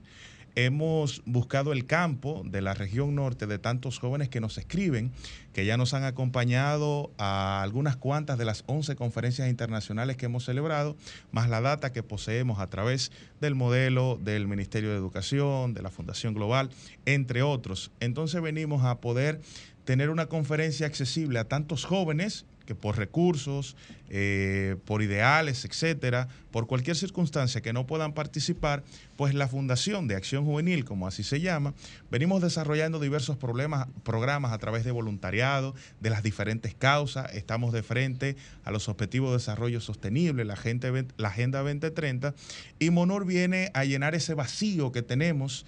Eh, no es un secreto que la educación va en decadencia, pero no podemos sentarnos simplemente a hacer una crítica de que la educación está mal. Y usted se da cuenta fácilmente. Usted hace un post en Marketplace, en Corotos, en cualquier página que usted quiera. Y lo primero que le preguntan, ¿cuánto cuesta? Pero está puesto en la gráfica. Está puesto en el arte, está puesto en el comentario. ¿Qué significa? Que hay una carencia de lectura comprensiva, y no solo en nuestros jóvenes, sino ante la sociedad. Y nosotros como jóvenes, nuestra manera de impactar es a través de crear, eh, de seguir estos programas, porque no lo hemos creado, sino de hacer nuestro aporte. Y esto es lo que viene a hacer MONUR. Para los padres que nos escuchan, en un modelo de Naciones Unidas, y hemos agregado una comisión que se llama Introducción a los Modelos de Naciones Unidas para el que nunca ha participado ni ha tenido la oportunidad de tener roce. ¿Qué hacen los estudiantes? Se convierten en embajadores y entonces tienen que investigar, tienen que analizar, tener un juicio crítico, saber comportarse y conversar con el prójimo, que viene siendo un bloque, aprender de política bilateral, política de exterior. ¿Y qué significa esto? Que tiene que adentrarse sobre un pensamiento globalizado de convivencia y de política. ¿Qué significa? Que tiene que aprender a redactar, a escribir, a entender y a analizar. Sí. La gente que nos escucha, Yuri, que nos cuente Hegel, Hegel, sí. Kant, ¿cómo puede participar? Sí, y tener más información tanto del evento. Sí, el evento está disponible para todo, educación media, educación universitaria, incluso profesionales. Según Ah, el, qué el interesante. nivel académico, pues será el rol que va a jugar en la conferencia. Pero quiero hablar sobre un tema, y es lo que introducimos, diferente a los modelos de Naciones Unidas tradicionales. Ustedes saben que en la República Dominicana hay una visión platónica de que tiene que gobernar el más capaz. Y se le llama muchas veces el más capaz al que tiene una mejor arqui- arquitectura verbal, el que sabe hablar mejor, aunque muchas veces ni entiendan lo que está hablando esa persona. Sin embargo, nosotros entendemos que aparte, porque cogen eso de Platón, pero no cogen la parte de que también tiene que, que ir por la justicia social, ¿verdad? Y que tienen que gobernar a favor de las mayorías. Esa Me parte no la toman. Hegel, No la toman porque no les conviene. Entonces nosotros venimos a introducir eso. Aparte de las técnicas de debate, aparte de la oratoria, aparte de todo eso, también introducir el tema de los principios. O sea, no solamente la forma, sino también el fondo. Exacto, que a fin de cuentas es lo más importante. Aquí usted ve a esos jóvenes con mucho talento, ¿verdad? Porque hablan bien, pero muchas veces no, no, no entendemos qué es lo que está diciendo en el fondo, sino cómo lo está diciendo. Entonces, nosotros queremos enfocar en eso, que tú no, que tú te atengas a hacer algo, no porque la ley dice que, que es ilegal, sino quizás porque sea antiético. Que ahí entra un asunto de la conciencia. Y eso queremos trabajarlo mediante inteligencias blandas y una serie de cosas que venimos a introducirle al tema de los modelos de Naciones Unidas. Totalmente Bueno. identificada, estoy Mu- más. Muy bien. Creo que también con, con Gel y Jorge. eh, ¿Cómo? La fecha Sí, del con Gel, pero digo que con evento, Gel y Jorge no- nos faltaría tiempo para que. Sí, no, son dos estrellas. Son hay dos que estrellas. volverlo a invitar, Vamos, producción. vamos a volverlo a invitar a producción, por favor. Eh, por favor, díganos la fecha y las redes de. de Estaremos este. celebrando Monur del 26 al 28 de agosto en, en la Universidad ISA de Santiago. Tiene un costo solo de 100 dólares. Esto es para cubrir a la universidad sus instalaciones, sus habitaciones que nos están prestando y transportar a los estudiantes. Del 26 al 28 de agosto pueden entrar a nues- nuestra página web www.funagit.org y arroba funagit en Instagram. Estamos muy agradecidos y esperamos que nos vuelvan a invitar. Bueno, muchísimas gracias a Hegel Cat Martínez y a Jorge Osoria, dos buenos amigos. sí. Hmm. ¿Usted tiene alguna pregunta, don Cristian? Ay, Dios. En la zona este del país, Mm. el apagón que hay desde ayer, ¿está incluido o no está incluido en la factura que viene? Cambio fuera. La noche